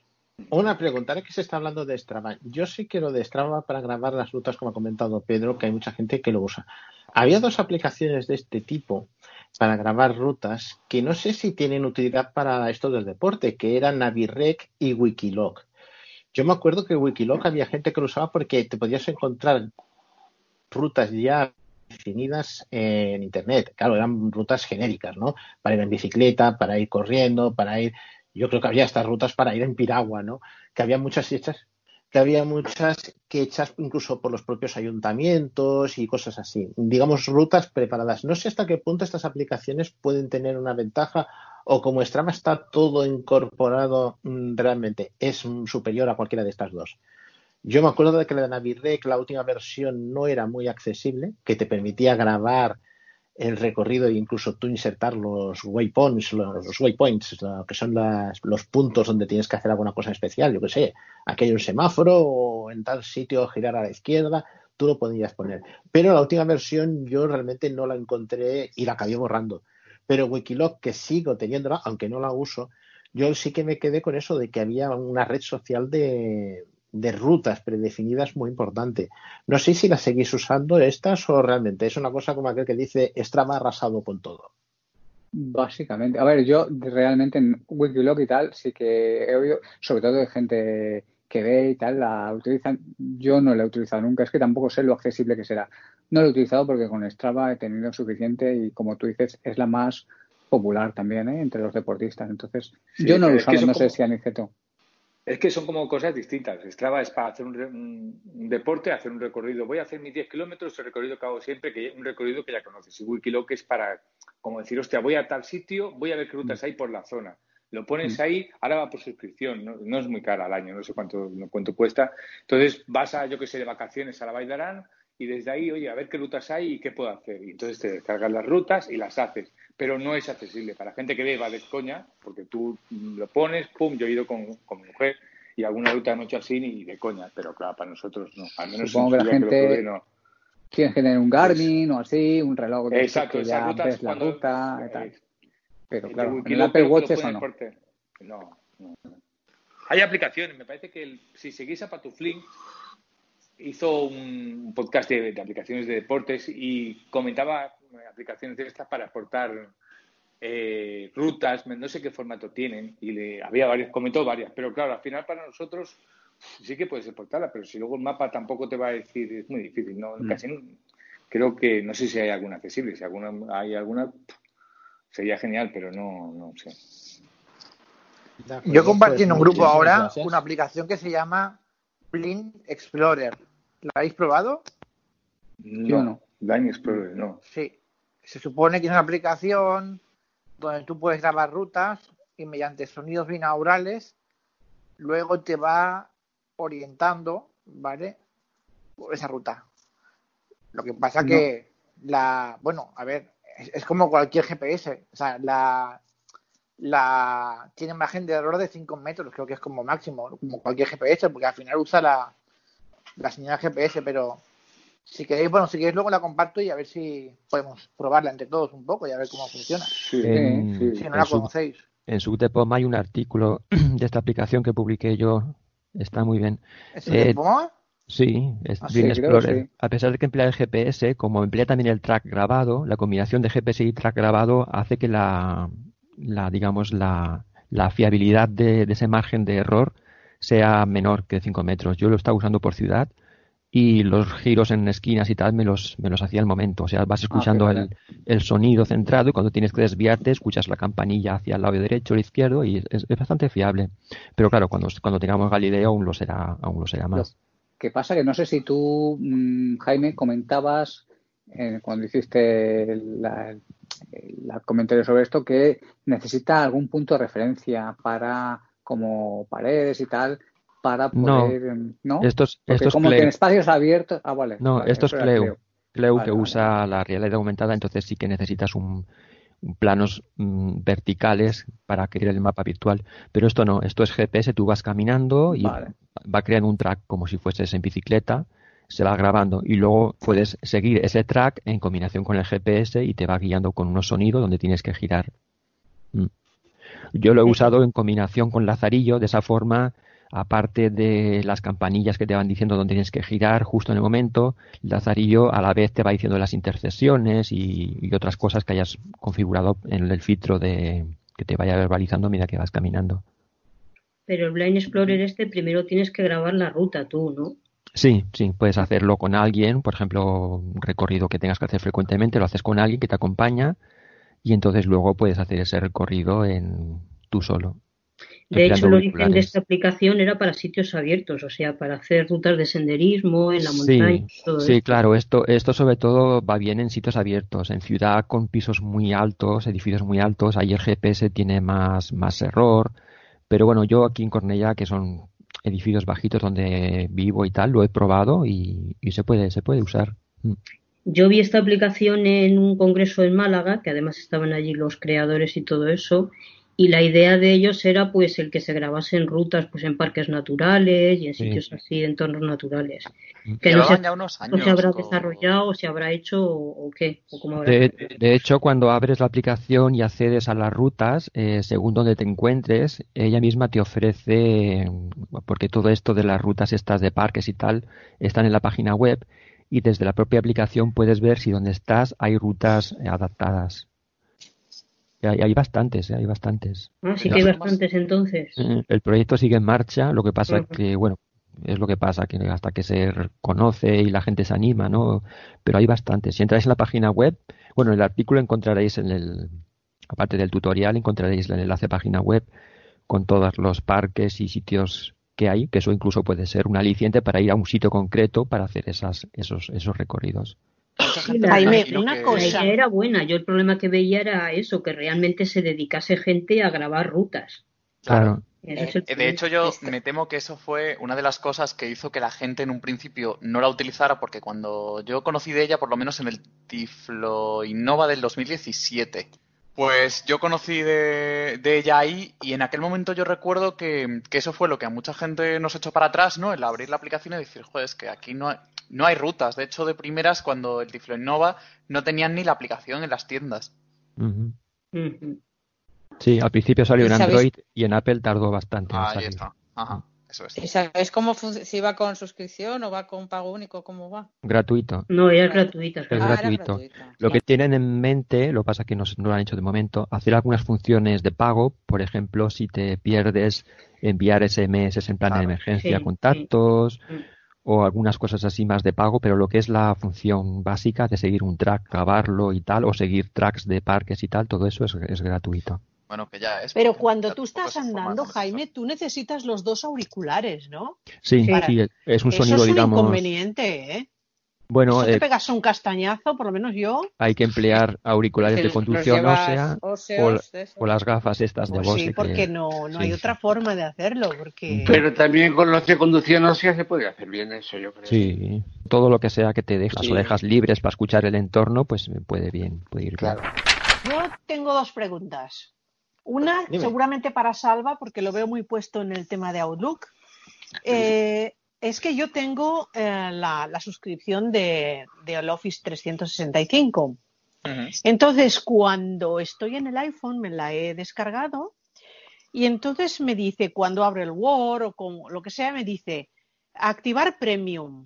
Entonces, activar Premium significan 6 euros, me parece que mensuales. Sí, o lo que yo es estaba lo- diciendo antes. Vale, pero vamos a ver, si yo ya tengo una, aplica una suscripción, igualmente tengo que pasar por caja cuando, cuando estoy en el iPhone. No. Pues no lo entiendo por qué me dice eso. Porque Pues él, yo él se tampoco, da porque cuenta de tendrías que... que poder iniciar sesión y eso te coge la. De hecho, es que las aplicaciones de, de Office para, para iPhone y para iPad son gratuitas. Sí o sí. No No, las aplicaciones sí, pero yo- esa, esa, la, la Office pro- propiamente dicha, eh, supongo que tendrá, por ejemplo, por ejemplo, Word, si estás en la aplicación con pagando, digamos, puedes hacer tus documentos, corregirlos, etcétera, etcétera, etcétera. Sí, sí, si sin no, pagar también. sin pagar también, Sin pagar Vale. también. Word en Bueno. iPhone, iPad y en la web es gratuito. Word, Excel, PowerPoint y compañía. Vale, pero yo entonces no sé por qué me dice eso cuando en realidad está reconociendo mi cuenta, porque me dice bien la dirección. Y si cierras sesión y la vuelves a abrir, a ver si igual se le va, que esto a veces pues son soluciones chorra, pero a veces funcionan. A ver si encuentro el botón de cerrar sesión. Vale, ya lo Sí. probaré. Eh, una cuestión. Has comentado que con el Word normal se pueden grabar eh, los documentos o do- modificar los documentos eh, sin tener un Office 365. Es que me ha parecido- que sí, o con eso no, no, se- hay una limitación. Sé que hay una limitación. Yo el otro día lo que estuve probando fue crear un documento y no me dejó crear los documentos. Lo que no sé si es que tengo una versión de Word muy antigua, espérate, que han creo- actualizado, o es ahora que han cambiado de aplicación a la de Office, con la de Office te lo permiten. Pero yo sabía que si no tenías una cuenta de 365, eh, había ciertas cosas Mm. que no las podías hacer. Entre ellos guardar los documentos, como a mí me sucedió, porque me lo Es preguntaron cierto, es cierto. Creo que puedes, no recuerdo si puedes modificar, pero no crear. Exacto, lo de crear un documento. Algo así. Es verdad que al principio se publicitaron como esto es totalmente gratuito, como hacerlo por la web. Al Sí, sí. principio. Creo que luego cambiaron la política, es cierto. Es Es que a mí me sonaba eso, ¿no? es decir, no puedes crear, pero sí puedes modificar. O sea, si alguien te manda un documento de Word que te dicen rellénamelo y devuélvemelo, Claro. ¿sí se podría hacer? Curioso, pues eso. Sí, sí. Eh, Bueno, y tengo otra pregunta. Me gustaría que Jaime nos explique cómo son sus auriculares. Estos, Ahora, ahora estos que- después. Ah, ahora ¿por que los tenemos pendientes. Fal- falta, falta Josep, que también tiene una pregunta, Ah, y entonces perdón, pasaremos a exclusivo Jaime. Bueno, era sobre las llamadas telefónicas a través de Internet, que el otro día tuve un mensaje de Telefónica y me decía que, que si quería podía activar las llamadas en vez de con línea normal telefónica a través de Internet. Entonces me interesaría ahora de cara al verano pues probarlo porque donde voy dentro de la casa no hay buena conexión de línea telefónica y entonces si alguien lo ha probado porque yo me voy por ejemplo a ajustes y en donde está datos móviles ahí veo que puedo activar o desactivar la línea telefónica por internet. Entonces era para saber si alguien tiene experiencia en esto, porque también he comprobado que hay gente que no lo tiene en datos móviles, no, no le da la posibilidad de poder cambiar a la línea por internet. Ahí hay dos cosas. Eh, que la primera es lo que era lo que se llamaban, y que lo hemos hablado varias veces, las llamadas por wifi. Es decir, que tú lo que haces es conectar el teléfono por wifi, es como si hicieras una llamada de Skype, pero es una llamada de teléfono normal. ¿Qué sucede? Que si tienes mejor cobertura de wifi que de datos en tu casa, que a veces no lo hemos comentado, me hace que Manuel Barragón lo planteó una vez, Aquí, pues la ejemplo, llamada es eh, en alta definición, no vas a los estándares del ITU, ¿no? Entonces, ITU es International Telecommunications Union, ¿no? Entonces, lo que han salido ahora más moderno es lo que llaman VoLTE, que muchas veces llaman llamadas por 4G. Y esto tiene una base técnica, si quieres lo explico en tres fases, para que no, no es una cuestión. Es que tú tienes un ancho de banda donde envías los datos, ¿no? De entre esas frecuencias en ese ancho de banda, hay una determinada que es para llamadas convencionales 4G, que hace todos los teléfonos de 4G.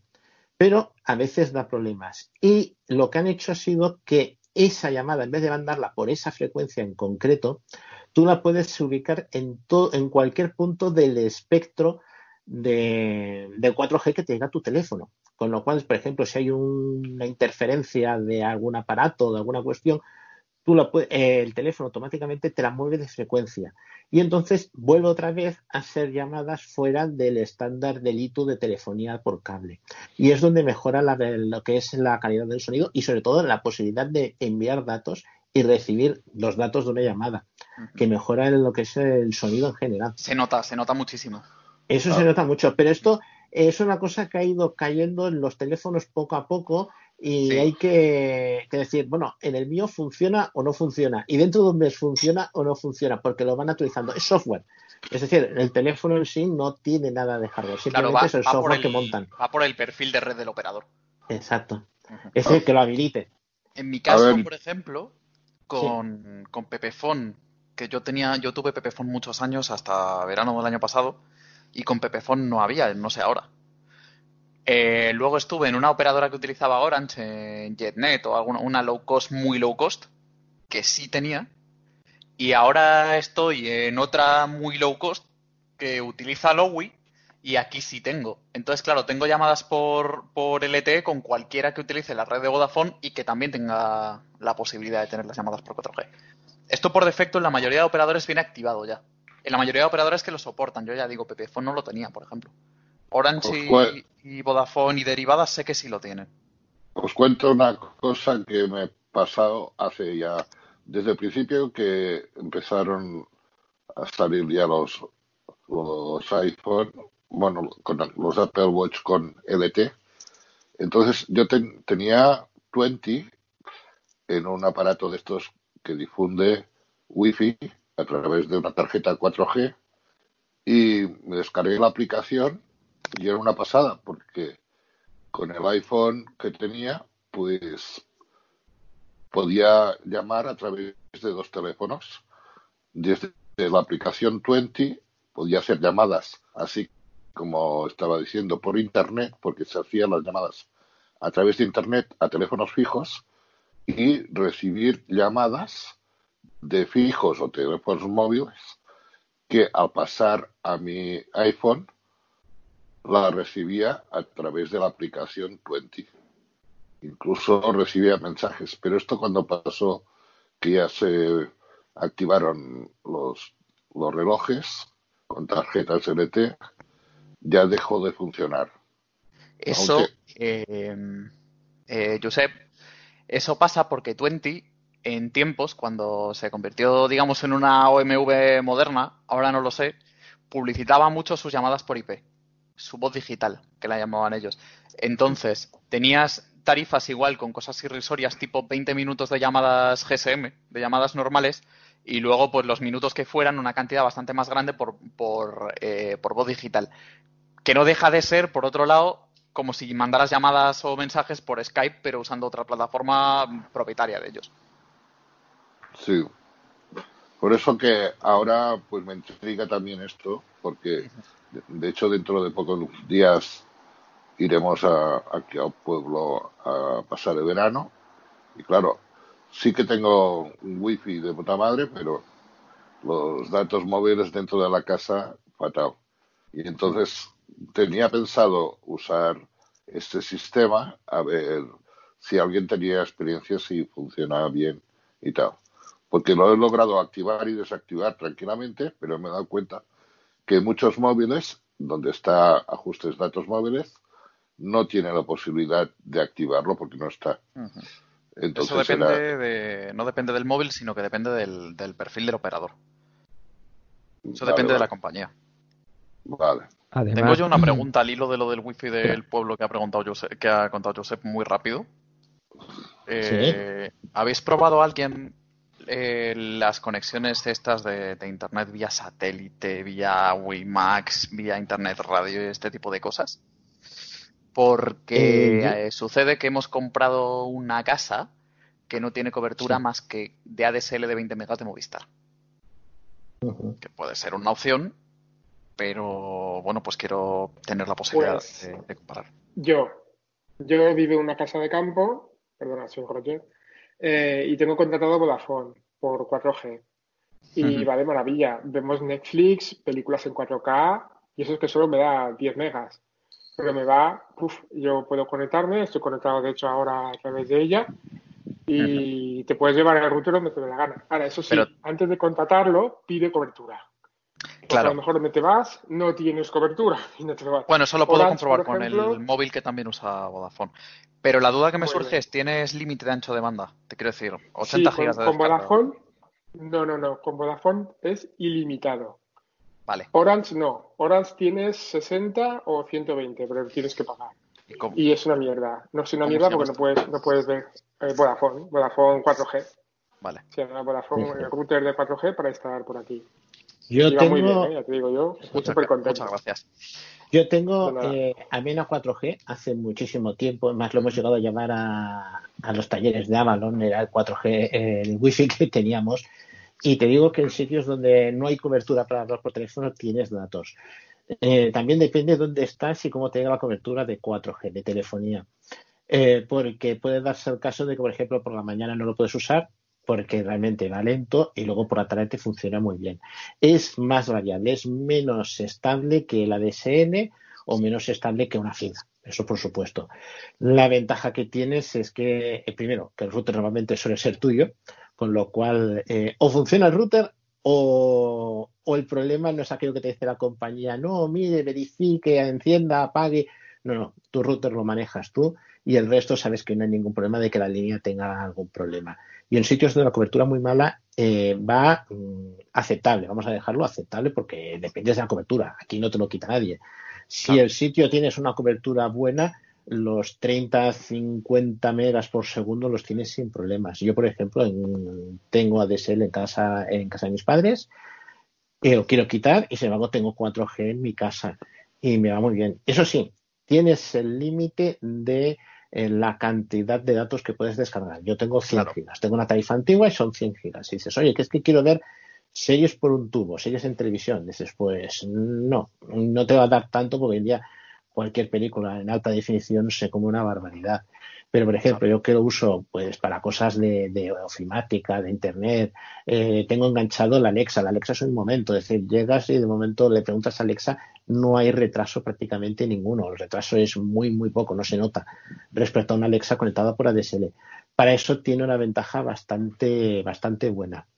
Es eso. Si es problema de lo que que has comentado, pues cuando he entendido, cuando dices de ancho de banda, pues eso es lo que es menos estable. Dependiendo de la gente que haya alrededor y la cobertura que te llegue, puede ser que tengas un día cobertura de velocidad eh, un mega o dos megas y otros días tienes 50 megas o tienes puntas hasta 150. Yo he sacado puntas en test de más de 100, de ciento y pico, cuando el límite son 150, que es lo máximo que te da 4G, dependiendo del router. Es decir, puedes saber, pero claro, eso ya son cosas puntuales. El único problema que tendrás con Vodafone es que no es muy accesible a la hora de configurarlo. O sea, procura ir con alguien que vea, porque tienes que sacar la tarjeta, ponerla en tu móvil, quitarle el pin, volverla a poner en la tarjeta Ajá. en el router de Vodafone. Y esto es un poco engorroso para alguien que no ve, sobre todo lo de sacar y meter la tarjeta. Pero Eh, recuerdo que, que muy una, Sí, Roger, una sí. pregunta. ¿Qué router usas ahora? ¿El que te dieron en Vodafone de Sí. serie? Te digo, mm, olvídate, cómprate uno por Amazon y se acabaron los problemas. No es que los routers que te vendan en Amazon, por ejemplo, yo tengo dos. Ujú. Bueno, de, he de decir que tengo tres. Tengo el original, un Huawei, un Flyby, Flybox no, eh, B593 mm, de, de operadora.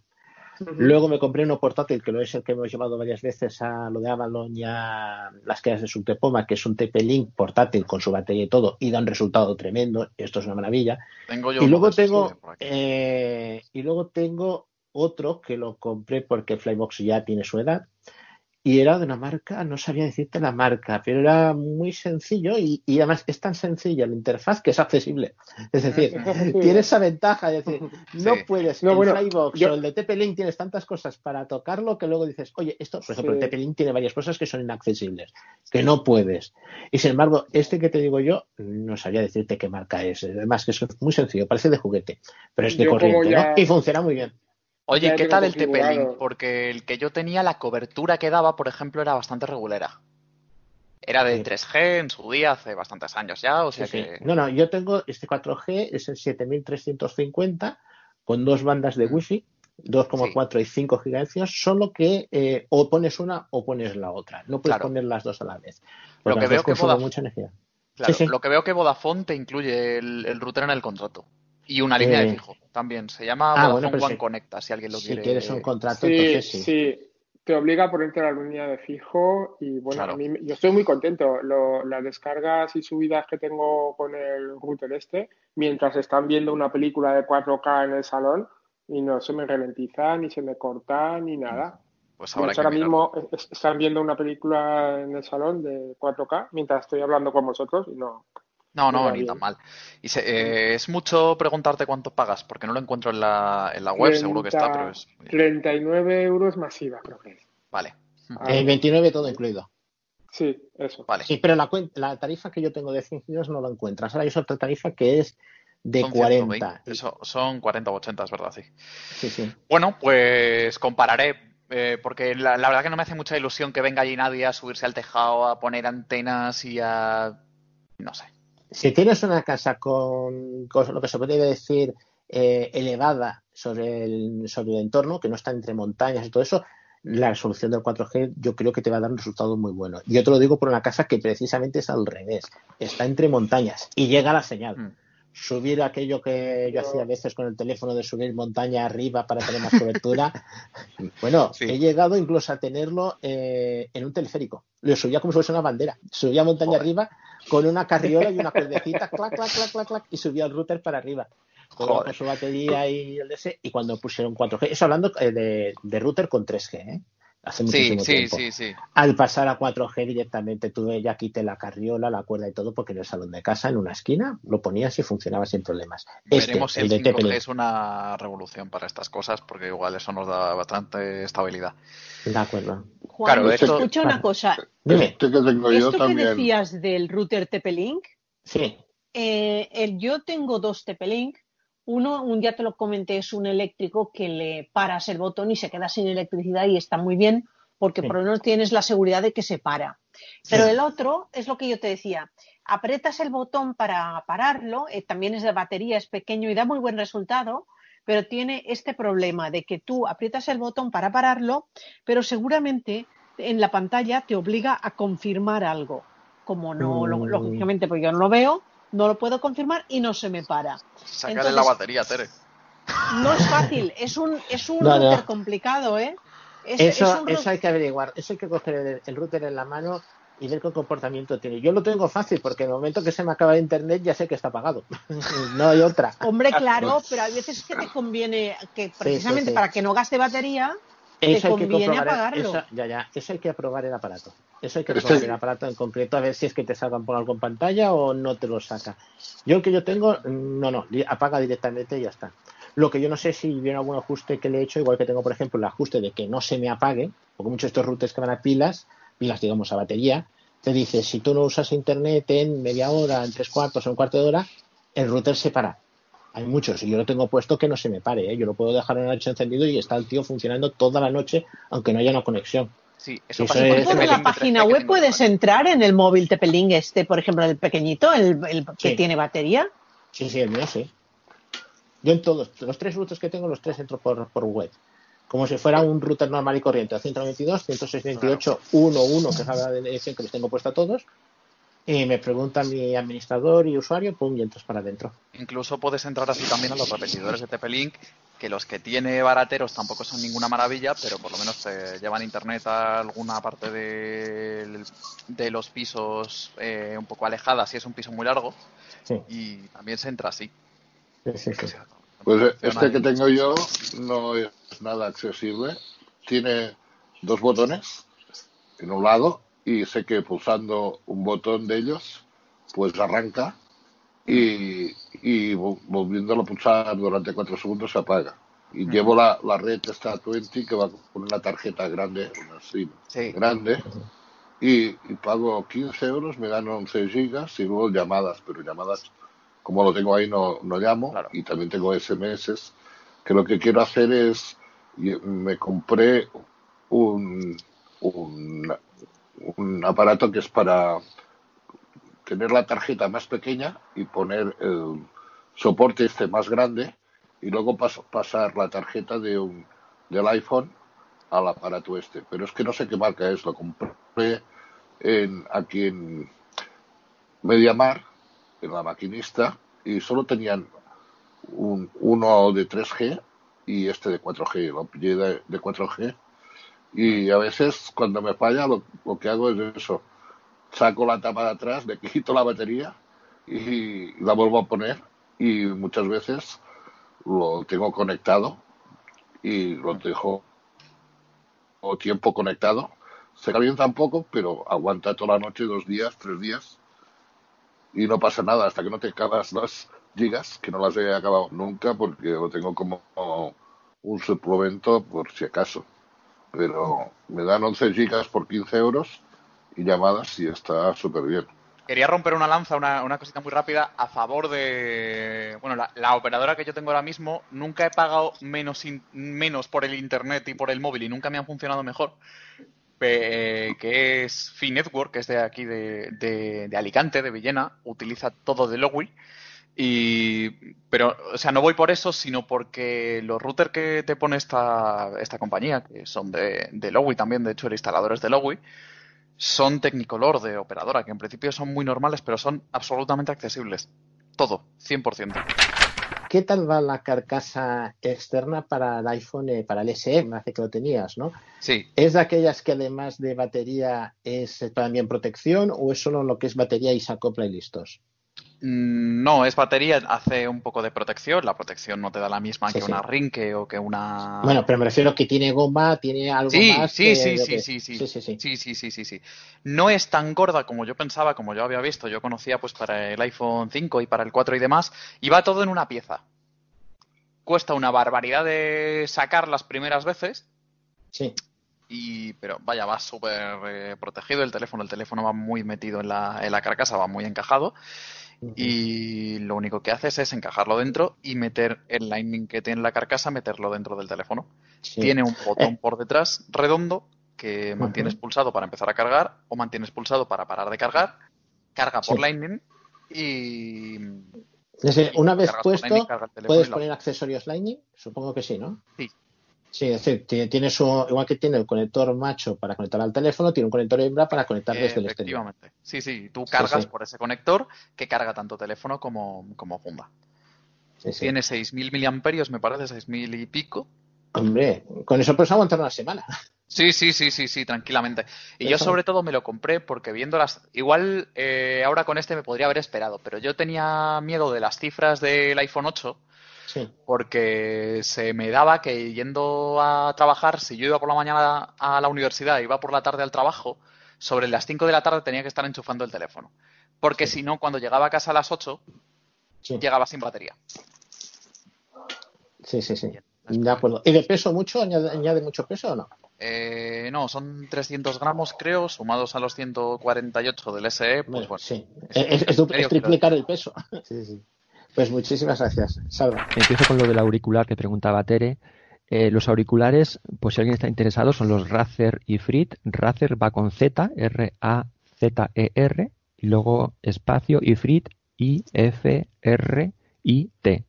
Razer es una marca especializada en auriculares gaming, es, es, es buena, es de renombre, pero ha sacado estos que son especiales para la gente que hace podcasts y youtubers y tal. Mm, son unos auriculares bastante discretos, sobre todo para la gente que se graba en vídeo o hace llamadas por videollamada. Está, está compuesto por dos elementos, lo que son los auriculares en sí. Son unos auriculares que en vez de diadema por encima de la cabeza, es una diadema tras nuca. Se, es como una especie de plástico que se apoya en las orejas, va por detrás de la nuca y del soporte este de plástico salen unos auriculares INEAR que van por cable, de forma que puedes tener los dos puestos o quitarte uno, el derecho o el izquierdo, y así solamente escuchar por una oreja mientras escuchas tu, tu entorno. Y luego en el lado izquierdo está el micrófono, que es un micrófono realmente generoso, es de estos flexibles que puedes flexionarlos, eh, ponerlos por delante de la boca o al lado, yo prefiero ponerlos al lado para que no, para cuando haces consonantes oclusivas y tal, la P y la B, pues que no se, que no se note. En la punta del micrófono tiene una almohadilla de estas para también para, para evitar estas consonantes y si soplas y tal. Y entonces eh, los auriculares van con un cable de 3,5 conectado al otro elemento que es del digamos del sistema que es un convertidor analógico digital que es donde se procesa el sonido, se filtra y se mejora. Y eso va conectado a su vez a un puerto USB del, del ordenador que puede ser tanto PC como Mac. Este convertidor analógico digital es del tamaño de un pendrive, más o menos, un poquito más grande, y tiene dos botones, uno para silenciar el micrófono y otro para subir y bajar el, el volumen. Desde ahí puedes hacer todo esto. Lo malo es que cuando silencias el micrófono, por ejemplo en Skype, el lector, en mi caso de NVDA, no verbaliza cuando lo silencias. Así como tenía antes unos Plantronics USB que sí que pulsabas el silencio del micrófono y sí que lo verbalizaba en NVDA. Aquí no lo verbaliza, no sabes si lo has silenciado o no. Incluso el botón que hay en Skype, en el interfaz de Skype, en la pantalla, no cambia cuando lo pulsas. O sea que ese botón es el único inconveniente que le encuentro yo a, a este auricular. Además, este convertidor analógico digital tiene dos entradas de micrófono. Una es la que empleas con los auriculares que viene y el otro es por si tienes a alguien que quiere colaborar contigo en un podcast o algo, pues podéis grabar las dos entradas de audio simultáneamente. Jaime, digamos que Sí. eh, lo que es el silenciamiento es por hardware. Lo hace la propia tarjeta. Sí, la tarjeta esta externa, el Sí, sí, convertidor. por eso no se entera, no se entera Skype de, de- ni, ni en NVDA se enteran de que ha habido silenciamiento porque es por hardware en vez de por software. Una pequeña pregunta, eh, con el jack de tres y medio lo puedes conectar a algún dispositivo sin la tarjeta, vamos a poner por Sí, ejemplo, sí. Yo lo, ah, tú yo que lo- tienes un SE de primera generación lo pudieras enchufar y funciona ahí perfectamente. Mm, Lo he probado en el iPhone, el SE, y perfecto. He podido grabar audios de WhatsApp, escuchar lo que sea. No es la misma calidad que si la conectas al convertidor este, pero sí, sí, sí. Y incluso, bueno, si tenéis un convertidor de estos lifting a, a 3,5, pues también lo podéis emplear tanto en el ordenador como en el, en el iPhone. Suena muy, muy, muy bien. Y además son muy cómodos porque los que tenía antes eran unos plantrones USB supraurales que te tapan toda la oreja, te daban mucha calor. Estos son los típicos INEAR que te metes dentro. Viene con varias gomas para intercambiar por el tamaño de, de tu conducto auditivo. Y perfecto, son súper cómodos, los llevas en la oreja, no te cansan. El micrófono lo puedes mover hacia, hacia donde quieras. Y la verdad es que estoy, estoy contento. Puedes estar rato y rato y no, y no te cansas, ¿no? Yo tengo unos ¿Has Logitech escuchado música? H600 de ¿Y cuánto valen? Eh, eh, a ver, Ruger, si he escuchado música, sí. Se escucha bastante bien. Al ser INEAR no tiene los mismos graves que unos supraurales, es el único fallo, pero se escuchan bastante bien, sí, sí. No tiene Pero te salta la potentes. pantalla y te va diciendo, te va diciendo el voiceover la hora cada X segundos o no? Eh, en el iPhone no he llegado. Es que yo, yo ese problema no lo he tenido nunca en mi iPhone. No. Vale, vale, vale. No, No, no. es que hay un truco, he descubierto un truco. Si bajas el volumen al 50%, no te lo hace. Ajá. Bajas el volumen de tus auriculares, sí, lo he probado. Bajas el volumen al 50%, es lo que quería comentaros antes, y, y no- ya no lo hace. Ya no tienes que desactivar el voiceover. Pero claro, tienes que estar en casa y que no, no haya ruido ni nadie escuchando la tele, porque al 50% es ya hay ruido externo, casi no oyes la música. Pero si estás solo en casa y todo esto, úsalo, que bajas, o sea, el- lo vas bajando poco a poco hasta que deja de, de decir lo del voiceover la hora y, y ya está, ya funciona. Si, no es un coñazo tremendo, la verdad. La verdad es que sí. Esto igual lo he hecho para que te compres los auriculares, los AirPods, para que no tengas que estar con el cable, porque hay- ya hay rumores que el iPhone 12 va a salir sin, sin los auriculares con cable. O sea, ya lo van, lo van a hacer aposta para que te compres los, los AirPods. Bueno, Ya. solo eso. Vale, el precio que preguntaba Tere, em, yo estos los he comprado en MediaMarkt online por 99 euros. En Amazon anteriormente al confinamiento, porque ahora lo que comentábamos antes que se han pasado, se han subido, como hay tantas ventas, pues han subido el precio de todo esto. En Amazon han llegado a estar a 78, o sea, 80 euros. ¿Cómo has dicho que se llamaban? ¿Raz- ¿Razer qué? Razer Ifrit. Mm, I-F-R-I-T. A ver a cuánto están ahora. Vamos a mirarlo aquí en directo. En Amazon están a 117,69. Pues mira, han vuelto a subir, sí, sí. Pues en MediaMarkt, si aún quedan existencias, los encontraréis a 99,99, 100 euros. Mirad en PC Componentes que a veces tiene estas cosas más rebajadas. Pues si también. Ajá. ¿Alguna pregunta más, Teresa? No, ya está, ya, ya con lo que me ha explicado, pues ya me doy por muy satisfecha. Desde luego, es una, una buena compra, ¿eh? porque aparte de los productos Apple, muchas veces los auriculares que se compra la gente no dan tan buen resultado. Vale, lo puedes tirar millas con ellos, pero yo es que oigo, Jaime, es que te oigo muy bien. No sé, A mí me sorprende, la, me sorprende que unos auriculares de 100 euros den tan buen sonido. ¿cómo te sientes con ellos? Súper cómodo, sí, sí. Ahora que ya llevamos a lo mejor dos horas de Skype con los otros, con los Plantronics USB, ya tendría las orejas Sí, ar- ese ardiendo, Sí. el soporte de las orejas, porque también eran transnuca, era mucho más grueso que este, terminabas con las orejas así un poco como irritadas, la, la piel, ¿no? De la presión, y esto, vamos, puede estar horas y horas y no, y ningún problema.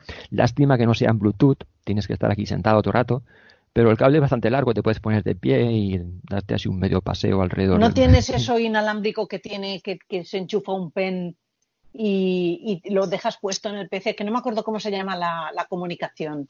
Sí, no, estos son USB. Ah, estos son, son cable, vale, vale. Sí, son USB. Tengo otros Plantronics que son que sí que son llevan un, el, el pincho este USB y Sí, puedes alejarte sí, hasta sí. 30 metros porque son un clase A. Sí.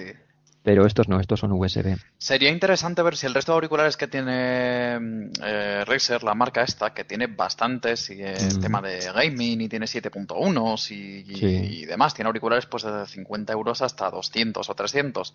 Sería muy interesante ver si los micrófonos dan la misma calidad. Sería muy, muy interesante. Y sería muy interesante oír un audio de, de por ahí porque Skype ya comprime. Que oír un audio pues de la grabadora de sonidos o de la grabadora en el iPhone o del Audacity. Mm, Yo estuve comparando, cuando me los compré, estuve comparando en la grabadora de notas de Windows 10. Hice una grabación con los Plantronics USB, con los. Plantronics Bluetooth y con estos. Y la diferencia era abismal. Ah, El- los Plantronics USB también era un sonido muy bueno, quizás más agudo que este, pero se oía mucho ruido de fondo. Y este era un sonido más natural, más equilibrado, con sí, más graves sí, sí, sí. pero el ruido de fondo era mm, inapreciable. Y eso que la grabadora de notas de Windows 10, cuando grabas de fondo se escucha siempre mucho ruido de fondo. Sí, sí. A ver, y esto no es un micrófono, no es, no es un micrófono de 200 euros, pero No, eh, yo Tal- tengo, o sea, tal estás tengo. dando, tampoco se busca, me imagino, pero Mm. estás dando la calidad que da un micrófono que tengo yo dedicado y que para ese micrófono dedicado tengo que tener siempre un montaje de una mesa de mezclas con el micrófono conectado, la mesa conectada a una interfaz para convertir de analógico a digital y esa interfaz conectada al ordenador. Que ahora mismo no la estoy utilizando, uno porque no la tengo aquí y dos porque, porque es poco práctico.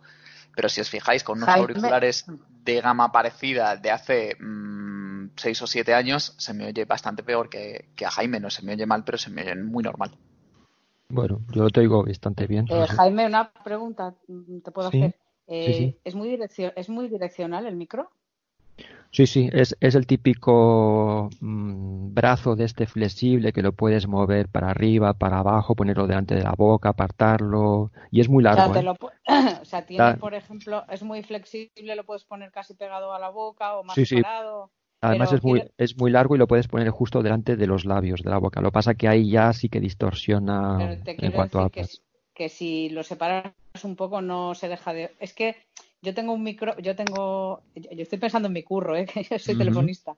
Sí. Y, y resulta que tenemos, creo yo que son Plantronics y son de los que te tapan toda la orejaza Ajá. y son un suplicio, la verdad que... pff. Y entonces, y en cuanto te separas un poco el micrófono de los labios, la gente no me oye, no me oye. Vale.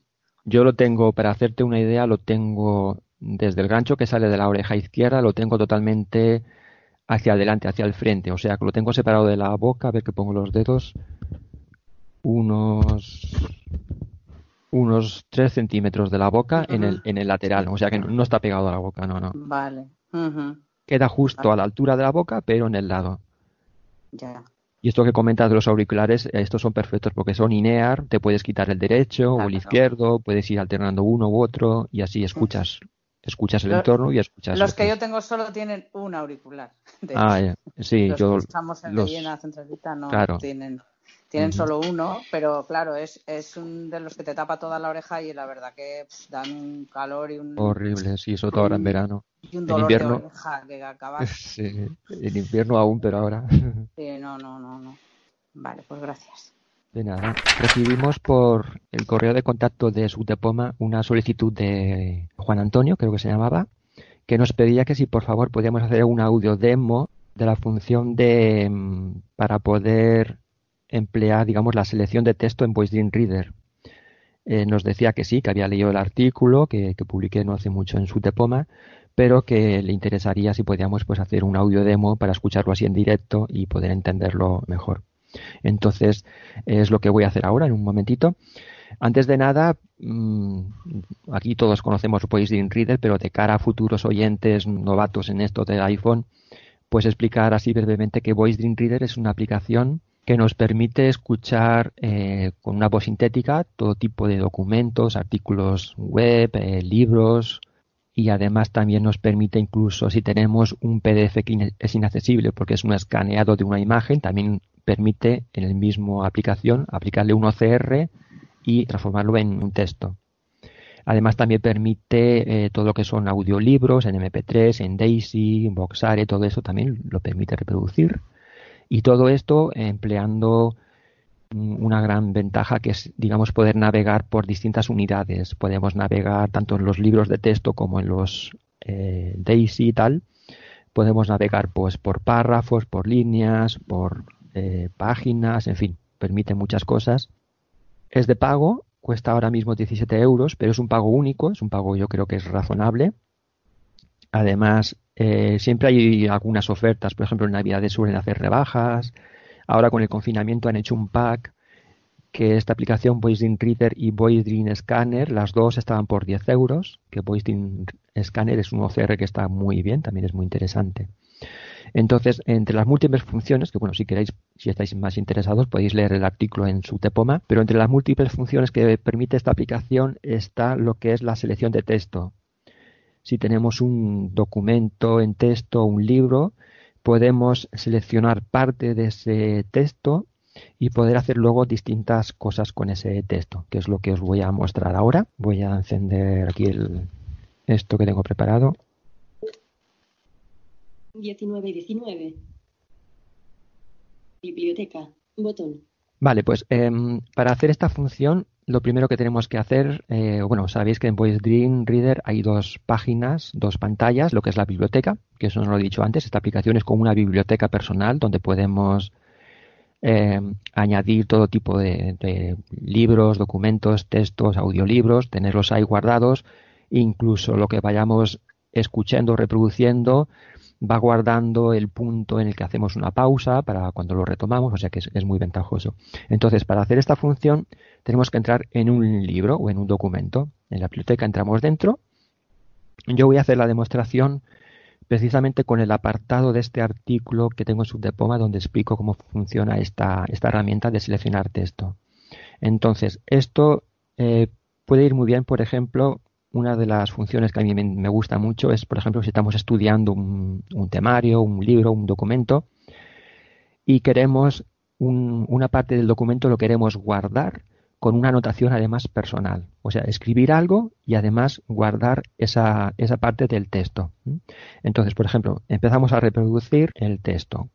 Estamos reproduciendo, cuando llegamos al punto que nos interesa, voy a hacerlo. Herramienta seleccionar texto. En la pantalla de lectura barra reproducción, en su parte inferior, tenemos el botón Seleccionar texto. Se trata de un ajustable y sirve, pues eso. Vale. Eh, pongamos que nos gustaría guardar lo que eh, va a decir ahora, donde explica que se trata de tal y cual y cual. Queremos seleccionar esto para guardarlo y además hacer una anotación propia. Entonces, em, justo donde está el botón de reproducir, en la parte inferior de la pantalla tenemos dos líneas con distintos botones. En la parte superior, en medio, tenemos el botón de reproducir. Porcentaje. Porcentaje. Reproducir. Botón. Vale. Ajustable. Eh, si, el dedo hacia arriba si hacemos un flick hacia la izquierda. Seleccionar texto. Empieza por C. Desliza un dedo arriba o abajo. Vale, tenemos lo que nos permite seleccionar texto. Para seleccionar texto, mmm, lo primero que tenemos que hacer es eh, marcar el inicio de la selección. Esto lo podemos hacer, ahora mismo he pausado yo el, la reproducción del libro, del artículo este, en un punto. Pero ahora, realizando un flick hacia arriba y hacia abajo, puedo buscar palabra por palabra justo el punto en el que quiero iniciar la selección. Si hago flick hacia, por ejemplo, hacia arriba. Texto. Seleccionar. Botón. El. Tenemos.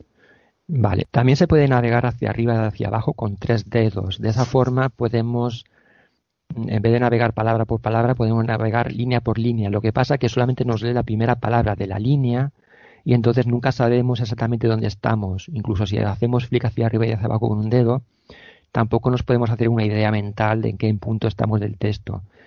Por lo tanto, voy a hacer deslizamiento con tres dedos hacia arriba y hacia abajo para ver cómo funciona. Sí. ¿Ves? Dice la primera mm, palabra de esta línea. Veamos. Uno. Va diciendo palabras, pero no sabemos dónde estamos. Entonces, para tener una idea más clara de dónde queremos iniciar la, la selección del texto, a mí me gusta hacerlo a través del rotor de, de VoiceOver. Toco en medio de la pantalla, que es donde está el texto que hemos abierto. 13,4%. VoiceOver. Veamos cómo funciona. Una vez aquí en el texto, con, hago el gesto del rotor hasta líneas. Idioma, caracteres, palabras, líneas, Entonces ahora, haciendo flick hacia arriba y hacia abajo, ya sí que puedo tener una idea exactamente de dónde estoy en el documento y dónde puedo iniciar la selección. Por ejemplo, hago flick hacia arriba con un dedo. Pronunciarlo compartirlo. Resaltarlo. Anotar. Copiarlo. Definir posteriormente poder. ¿Qué tenemos abierto? Para. Texto dentro del documento. Eso. Para poder seleccionar de un ajustable y sirve. Seleccionar texto. Se trata. Vale. Ya he encontrado el punto donde quiero empezar a seleccionar, que es donde se trata. Vale. Eso simplemente es para tener una idea de dónde podemos iniciar la, la, la selección. Ahora voy haciendo flick hacia la derecha, de nuevo hasta el botón que nos permite seleccionar. Cabeceras.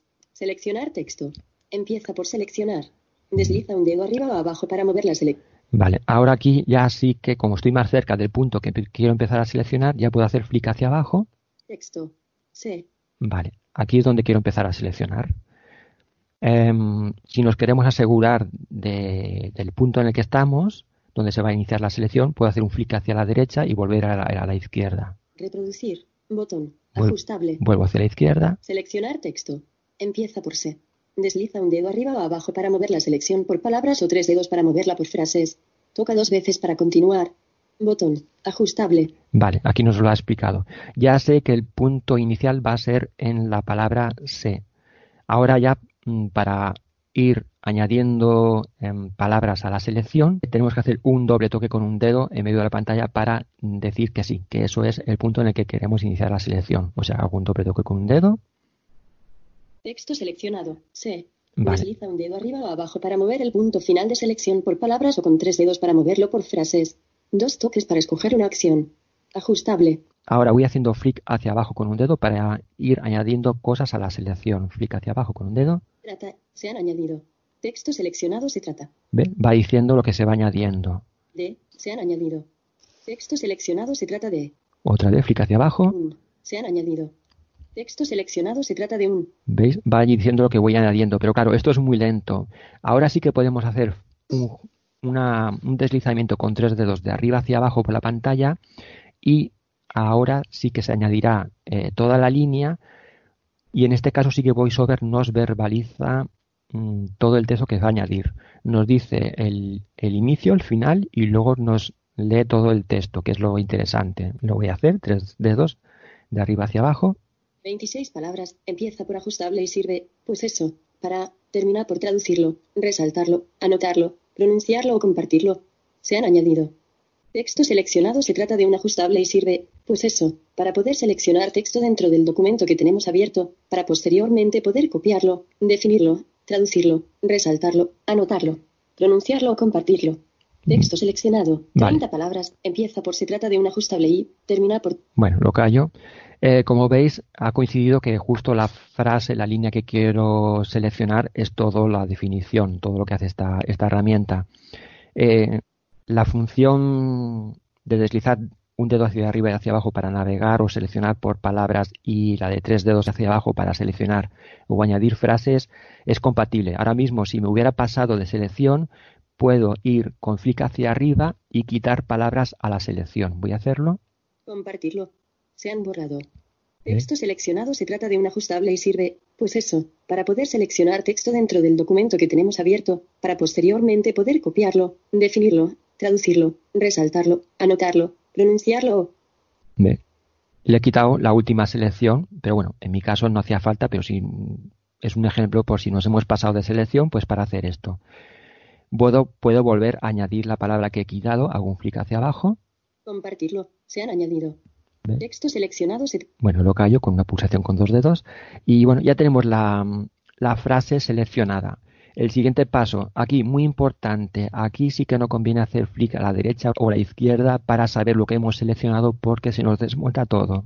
Todo lo que hemos hecho se va al garete y tenemos que empezar de nuevo. Si queremos estar seguros de lo que hemos seleccionado, tenemos que volver a hacer un flick hacia arriba y hacia abajo para quitar una palabra y volver a añadirla. Y entonces, tal y como ha pasado antes, nos dice de nuevo toda la selección que tenemos. Pero bueno, ahora lo que ya tenemos que hacer es pasar al siguiente punto, que es decir que esto es lo que queremos seleccionar. Y esto se hace con una doble presión con un dedo medio de la pantalla. Lo voy a hacer. Se trata de un ajustable y sirve, pues eso, para poder seleccionar Bueno, texto. ahora no repito otra vez todo, lo, voy a, lo paro. Y ahora ya nos aparecen las opciones que tenemos disponibles dentro de esta herramienta de seleccionar texto. Voy haciendo clic a la derecha y lo vamos a ir viendo. Copiar. Botón. Podemos copiarlo, por ejemplo, pues para pegar este texto en, en un WhatsApp, en un correo, en cualquier sitio. O clic a la derecha. Definir. Botón. Esto es muy interesante. Podemos acceder, em, pero aquí solamente tenemos que seleccionar una palabra. Una palabra que queramos saber la definición o la traducción, podemos copiarla. Aunque bueno, yo creo que es más rápido hacerlo con Siri. Le dices qué significa, pues qué sé yo, eh, correlación y nos lo dice. O mm, traducir al inglés la palabra tal y nos lo hace más rápido, ¿no? Pero bueno, que sepáis que también se puede hacer esto desde aquí. Resaltado. Botón. Esto es para eh, un fragmento, esto, resaltarlo y poder luego acceder a este fragmento desde un apartado que luego veremos. Y la función que os quiero explicar, Anotar. Botón.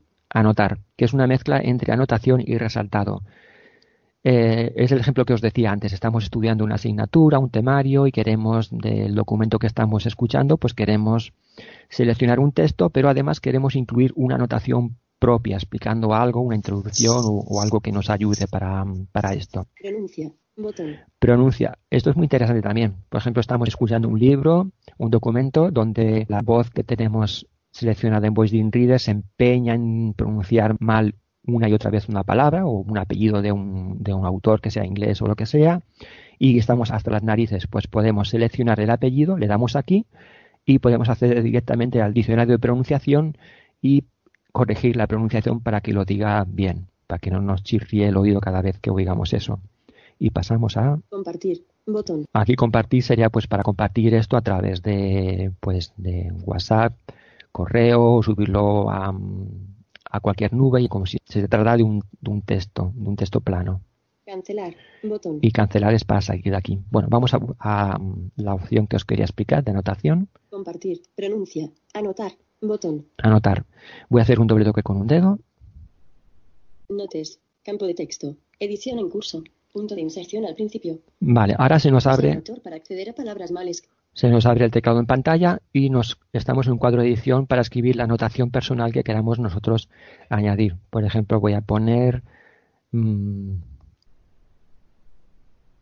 no sé si está ahí sí espera que tengo el móvil silenciado y no ha hecho el clean. Un momento.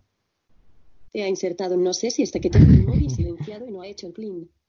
Bueno, ya, ya no sirve. Eh, Aquí podía haber puesto cualquier cosa. Me ha, me ha grabado esto. Eh, para iniciar el dictado, ya sabéis, he usado la pulsación mágica, dos toques con dos dedos en medio de la pantalla, y eso inicias la- el dictado y terminas el dictado. Lo que pasa es que tenía el móvil en silencio y no he hecho el clean y me ha, me ha despistado. Pero bueno, eh, digamos que esto es la anotación que queremos escribir. Si hacemos un clic a la derecha, Reproducir. Botón. tenemos el botón reproducir que podemos mm, escuchar esto que hemos escrito.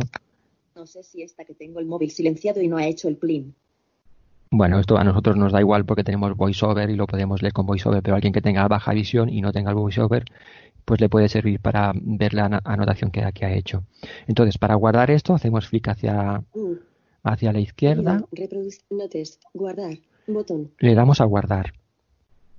Marca añadir. Biblioteca. Botón. Vale. ¿Dónde se ha metido esto? Esto se ha guardado en un botón que está justo a la izquierda de la herramienta esta de seleccionar texto. En la parte inferior, donde tenemos el botón de reproducir y seleccionar texto, a la izquierda de todo de esa fila hay un botón que se llama 7 segundos. Cabeceras. Marcas y resaltados. Botón.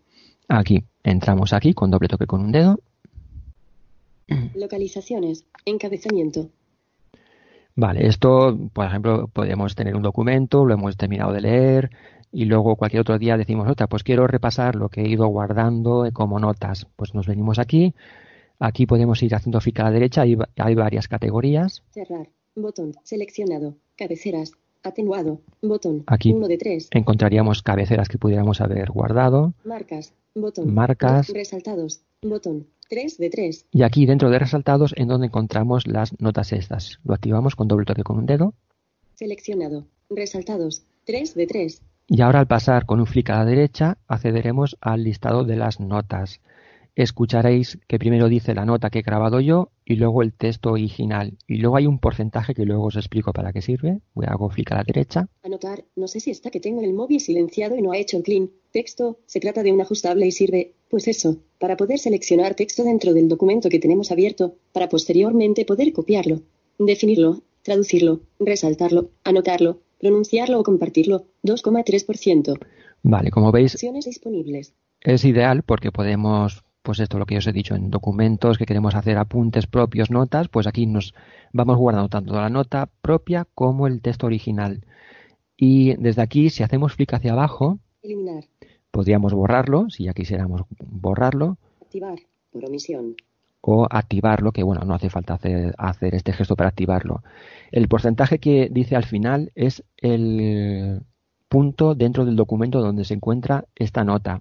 Ahora mismo, si hago un doble toque con un dedo aquí, eh, iremos directamente al documento, al punto exacto donde está esto y Voice Dream empezará a reproducirlo. Voy a hacerlo. Se trata de un ajustable Pausar. Botón. Aju- para poder seleccionar texto dentro del documento que tenemos abierto, para posteriormente poder copiarlo. Bueno, ahora si no lo he pausado, pues seguiría leyendo todo el documento. Vale, entonces esta es una función que es muy interesante y ya puestos os voy a decir cómo se puede, por ejemplo, obtener la definición o la traducción de una palabra. Vuelvo a ir al- a la herramienta de, de seleccionar. Cabeceras. Cabeceras. Ma- seleccionar texto. Empieza por C. Desliza un dedo arriba o abajo para mover Voy la selección por palabras o tres partes. Trata. C. En. Herramienta. Vale, por ejemplo, esta misma, la palabra herramienta. Reproducir. Seleccionar texto. Empieza por herramienta. Desliza un dedo arriba o abajo. Vale, queremos obtener la definición o la traducción de esta palabra herramienta. Hago doble toque con un dedo para iniciar, para marcar la selección. Texto seleccionado. Herramienta. Desliza un dedo arriba o abajo. Aquí, como se trata solamente de una palabra, no hace falta que hagamos el clic hacia abajo o la- el el deslizamiento con tres dedos hacia abajo para marcar, para añadir la selección. Simplemente decimos que sí, que esto es lo que queremos seleccionar. Entonces hacemos de nuevo una doble presión con un dedo medio de la pantalla. Herramienta. Vale. Y ya nos sale el- las distintas funciones. Vamos a buscar la opción definir. Copiar. Definir. Botón. Hago doble toque con un dedo para activarlo. Diccionario. Encabezamiento. Vale, em, la primera vez que hagáis esto, si nunca lo habéis hecho, no tendréis ningún diccionario instalado y entonces os da la opción de obtener el resultado desde Internet. Mm, Si no queréis instalar diccionarios, pues le dais ahí y ya os lleva a Internet, a Google y ahí os, os diría la definición buscada en Internet. Pero mm, da la opción de descargar distintos diccionarios. Hay, todos son gratuitos, por cierto. Yo he descargado uno de la Real Academia de la Lengua Española, el Vox, y otro de Oxford de español inglés, inglés español. Ahora os explico cómo se puede acceder a esto. Entonces, eh, si hacemos clic a la derecha, Diccionario General de la Lengua Española Vox. Encabezamiento. ese es el que tengo instalado Herramienta nombre femenino. y nos dice pues la definición. Un instrumento. Generalmente de hierro o acero, que sirve para hacer o reparar algo y que se usa con las manos. Herramientas de corte. Herramientas de labranza. En la caja de las herramientas llevaba un martillo, destornilladores y una lisadora. Los hombres primitivos fabricaron herramientas con piedras duras, como el sílex y la cuarcita. Bueno, como habéis visto, nos da la definición y luego nos da distintas opciones en frases para saber el contexto. Si seguimos haciendo clic a la derecha, Herramienta mecánica. bueno, hay distintas, distintas definiciones, nos dice todas las definiciones que hay. Máquina que realiza en un taller un trabajo mecánico, como la cepilladora. Bueno, hago clic a la derecha. Dos conjuntos de instrumentos que se utilizan para desempeñar un oficio o un trabajo determinado. Tres mecanismo o técnica necesarios para desarrollar un trabajo de manera. Cuatro coloquial. Arma blanca. Bueno, eh, hay distintas definiciones. Cinco España coloquial. Dentadura de una persona o un animal, especialmente la postiza. Entregar las herramientas Bolivia, Chile, Panamá. Morirse, una persona. Gran Diccionario Oxford Español-Inglés, viñeta Inglés-Español. Vale. Encabezamiento. Una vez hemos leído toda la definición, pues tenemos la opción de también de encontrar la traducción. Nos aparecería mm, todos los diccionarios que hayamos descargado. Si os habéis fijado, son encabezados, por lo que no hace falta. Y si hago, por ejemplo, el gesto del rotor, están encabezados. Velocidad de habla, volumen. Atenuación de idioma. Encabezamientos. Puedo ir al diccionario español Diccionario General de la Lengua Española Vox. Encabezamiento. o si quiero ir directamente al de inglés. Gran Diccionario Oxford Español Inglés Viñeta Inglés Español. Mm. Encabezamiento. Esto una vez en el rotor seleccionado encabezamiento, con flick hacia arriba y hacia abajo con un dedo, voy pasando de un encabezado a otro y me ahorro leerlo de en medio. Y aquí encontraríamos, si hago flick a la derecha, Herramienta Feminine Noun. Tool. nos encontramos la traducción, tool, Black Ring Pointing Small Triangle. Herramienta de edición de página web. vale. Computing Web Authoring Tool. Idioma. Entregar las herramientas S. Chile informal. Eutemist to GitHub. Gestionar. Bu- buscar en Internet. Gestionar. Botón. Vale, la primera vez que entréis, si no tenéis ningún diccionario, encontraréis estos dos botones. Buscar. Gestionar. Botón. Gestionar, que es desde donde podréis descargar los diccionarios. Le damos aquí, encontraréis un listado de diccionarios y tanto para definiciones como para traducir. Hay un diccionario de Apple que es muy curioso porque si es una palabra así, por ejemplo, lo he hecho antes con la palabra pantalla y me explicaba contextos de pantalla dentro de, del mundo Apple. Me decía lo que era un lector de pantalla o la pantalla en el iPhone, hacían cosas de estas. Eh, también hay diccionarios de, qué sé yo, de todo, de chino, de alemán, de lo que queráis, de italiano, de francés. Y el siguiente botón Buscar en Internet. Botón. es para buscar en Internet. Si no queréis instalar diccionarios, pues le daríamos aquí y saliría el navegador Safari ya con el resultado de la definición que hemos seleccionado. Eh, un poco rollo de aquí que no hay ningún botón para cerrar esto. Si hago, eh, me voy a la parte superior de la pantalla, Diccionario. Dicciona- diccionario. no hay, no hay ningún botón para cerrar ni nada. No queda otra que hacer el gesto de la Z invertida para salir de aquí. Ni tan siquiera sirve lo de presionar el botón de inicio, porque sí, iríamos al escritorio, pero si volvemos a entrar en Voice Dream Reader, volveríamos a estar en esta pantalla. Entonces, para salir de aquí no queda otra que hacer el gesto de la Z invertida Biblioteca. y Botón. salimos de aquí y volvemos a la aplicación Voice Dream Reader.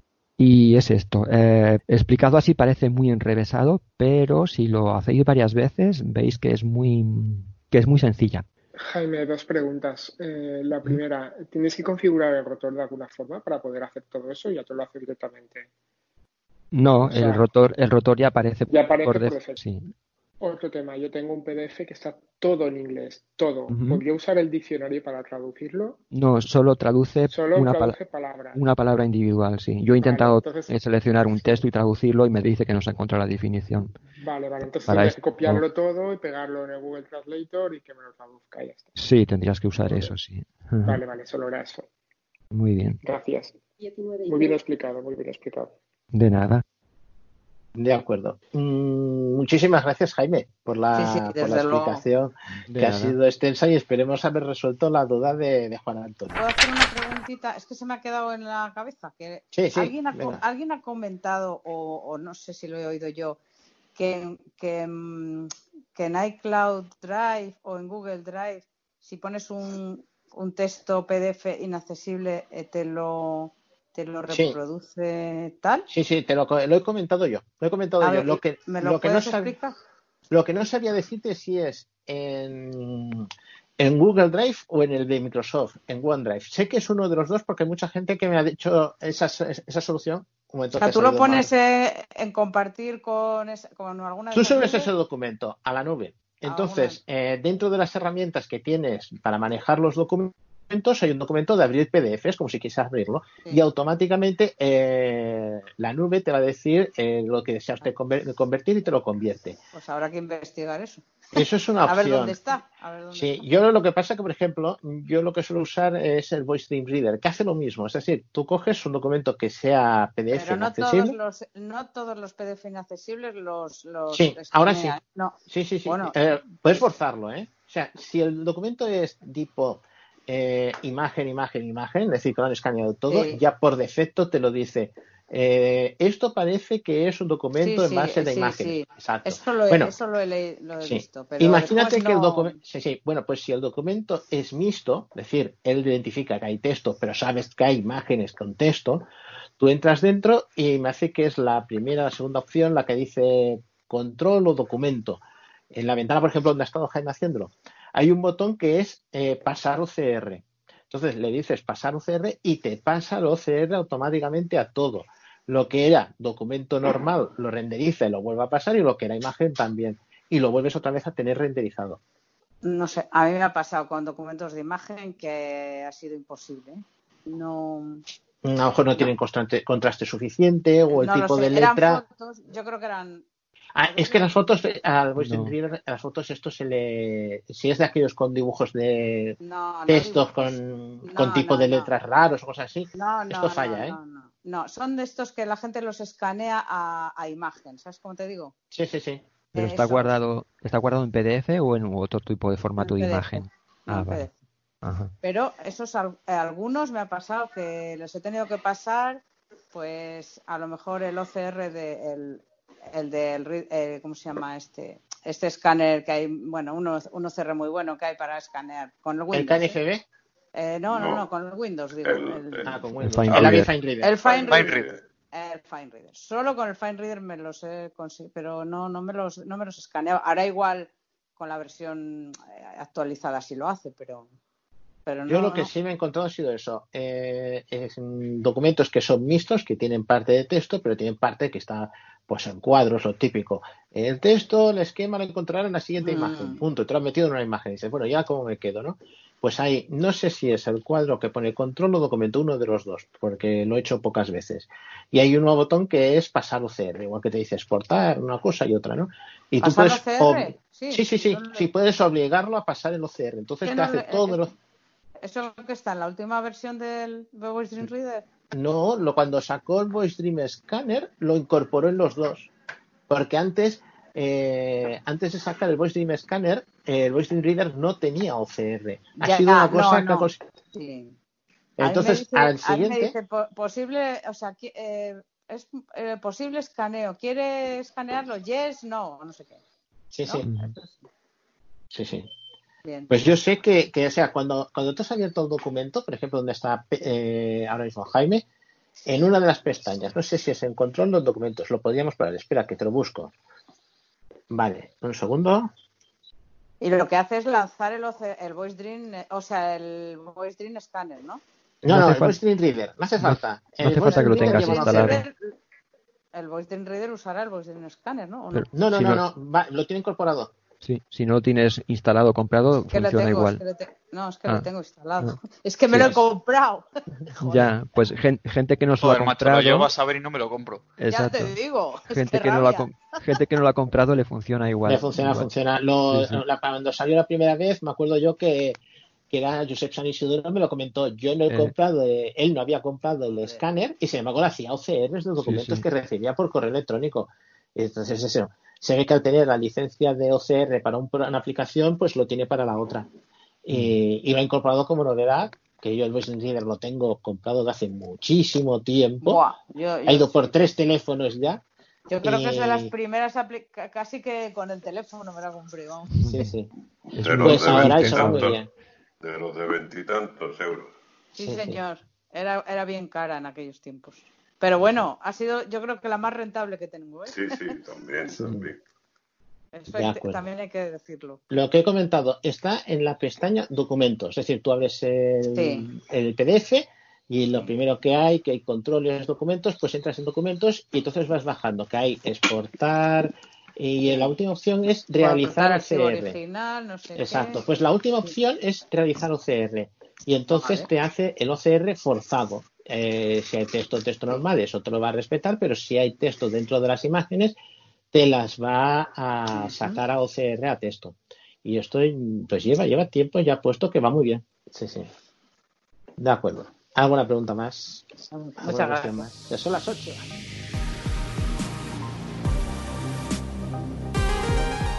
Para más información visita www.sucdepoma.org. También puedes escribirnos a info.sucdepoma.org. Síguenos en Twitter, arroba sucdepoma-bajo, o visita nuestra página de Facebook en facebook.com barra sucpoma.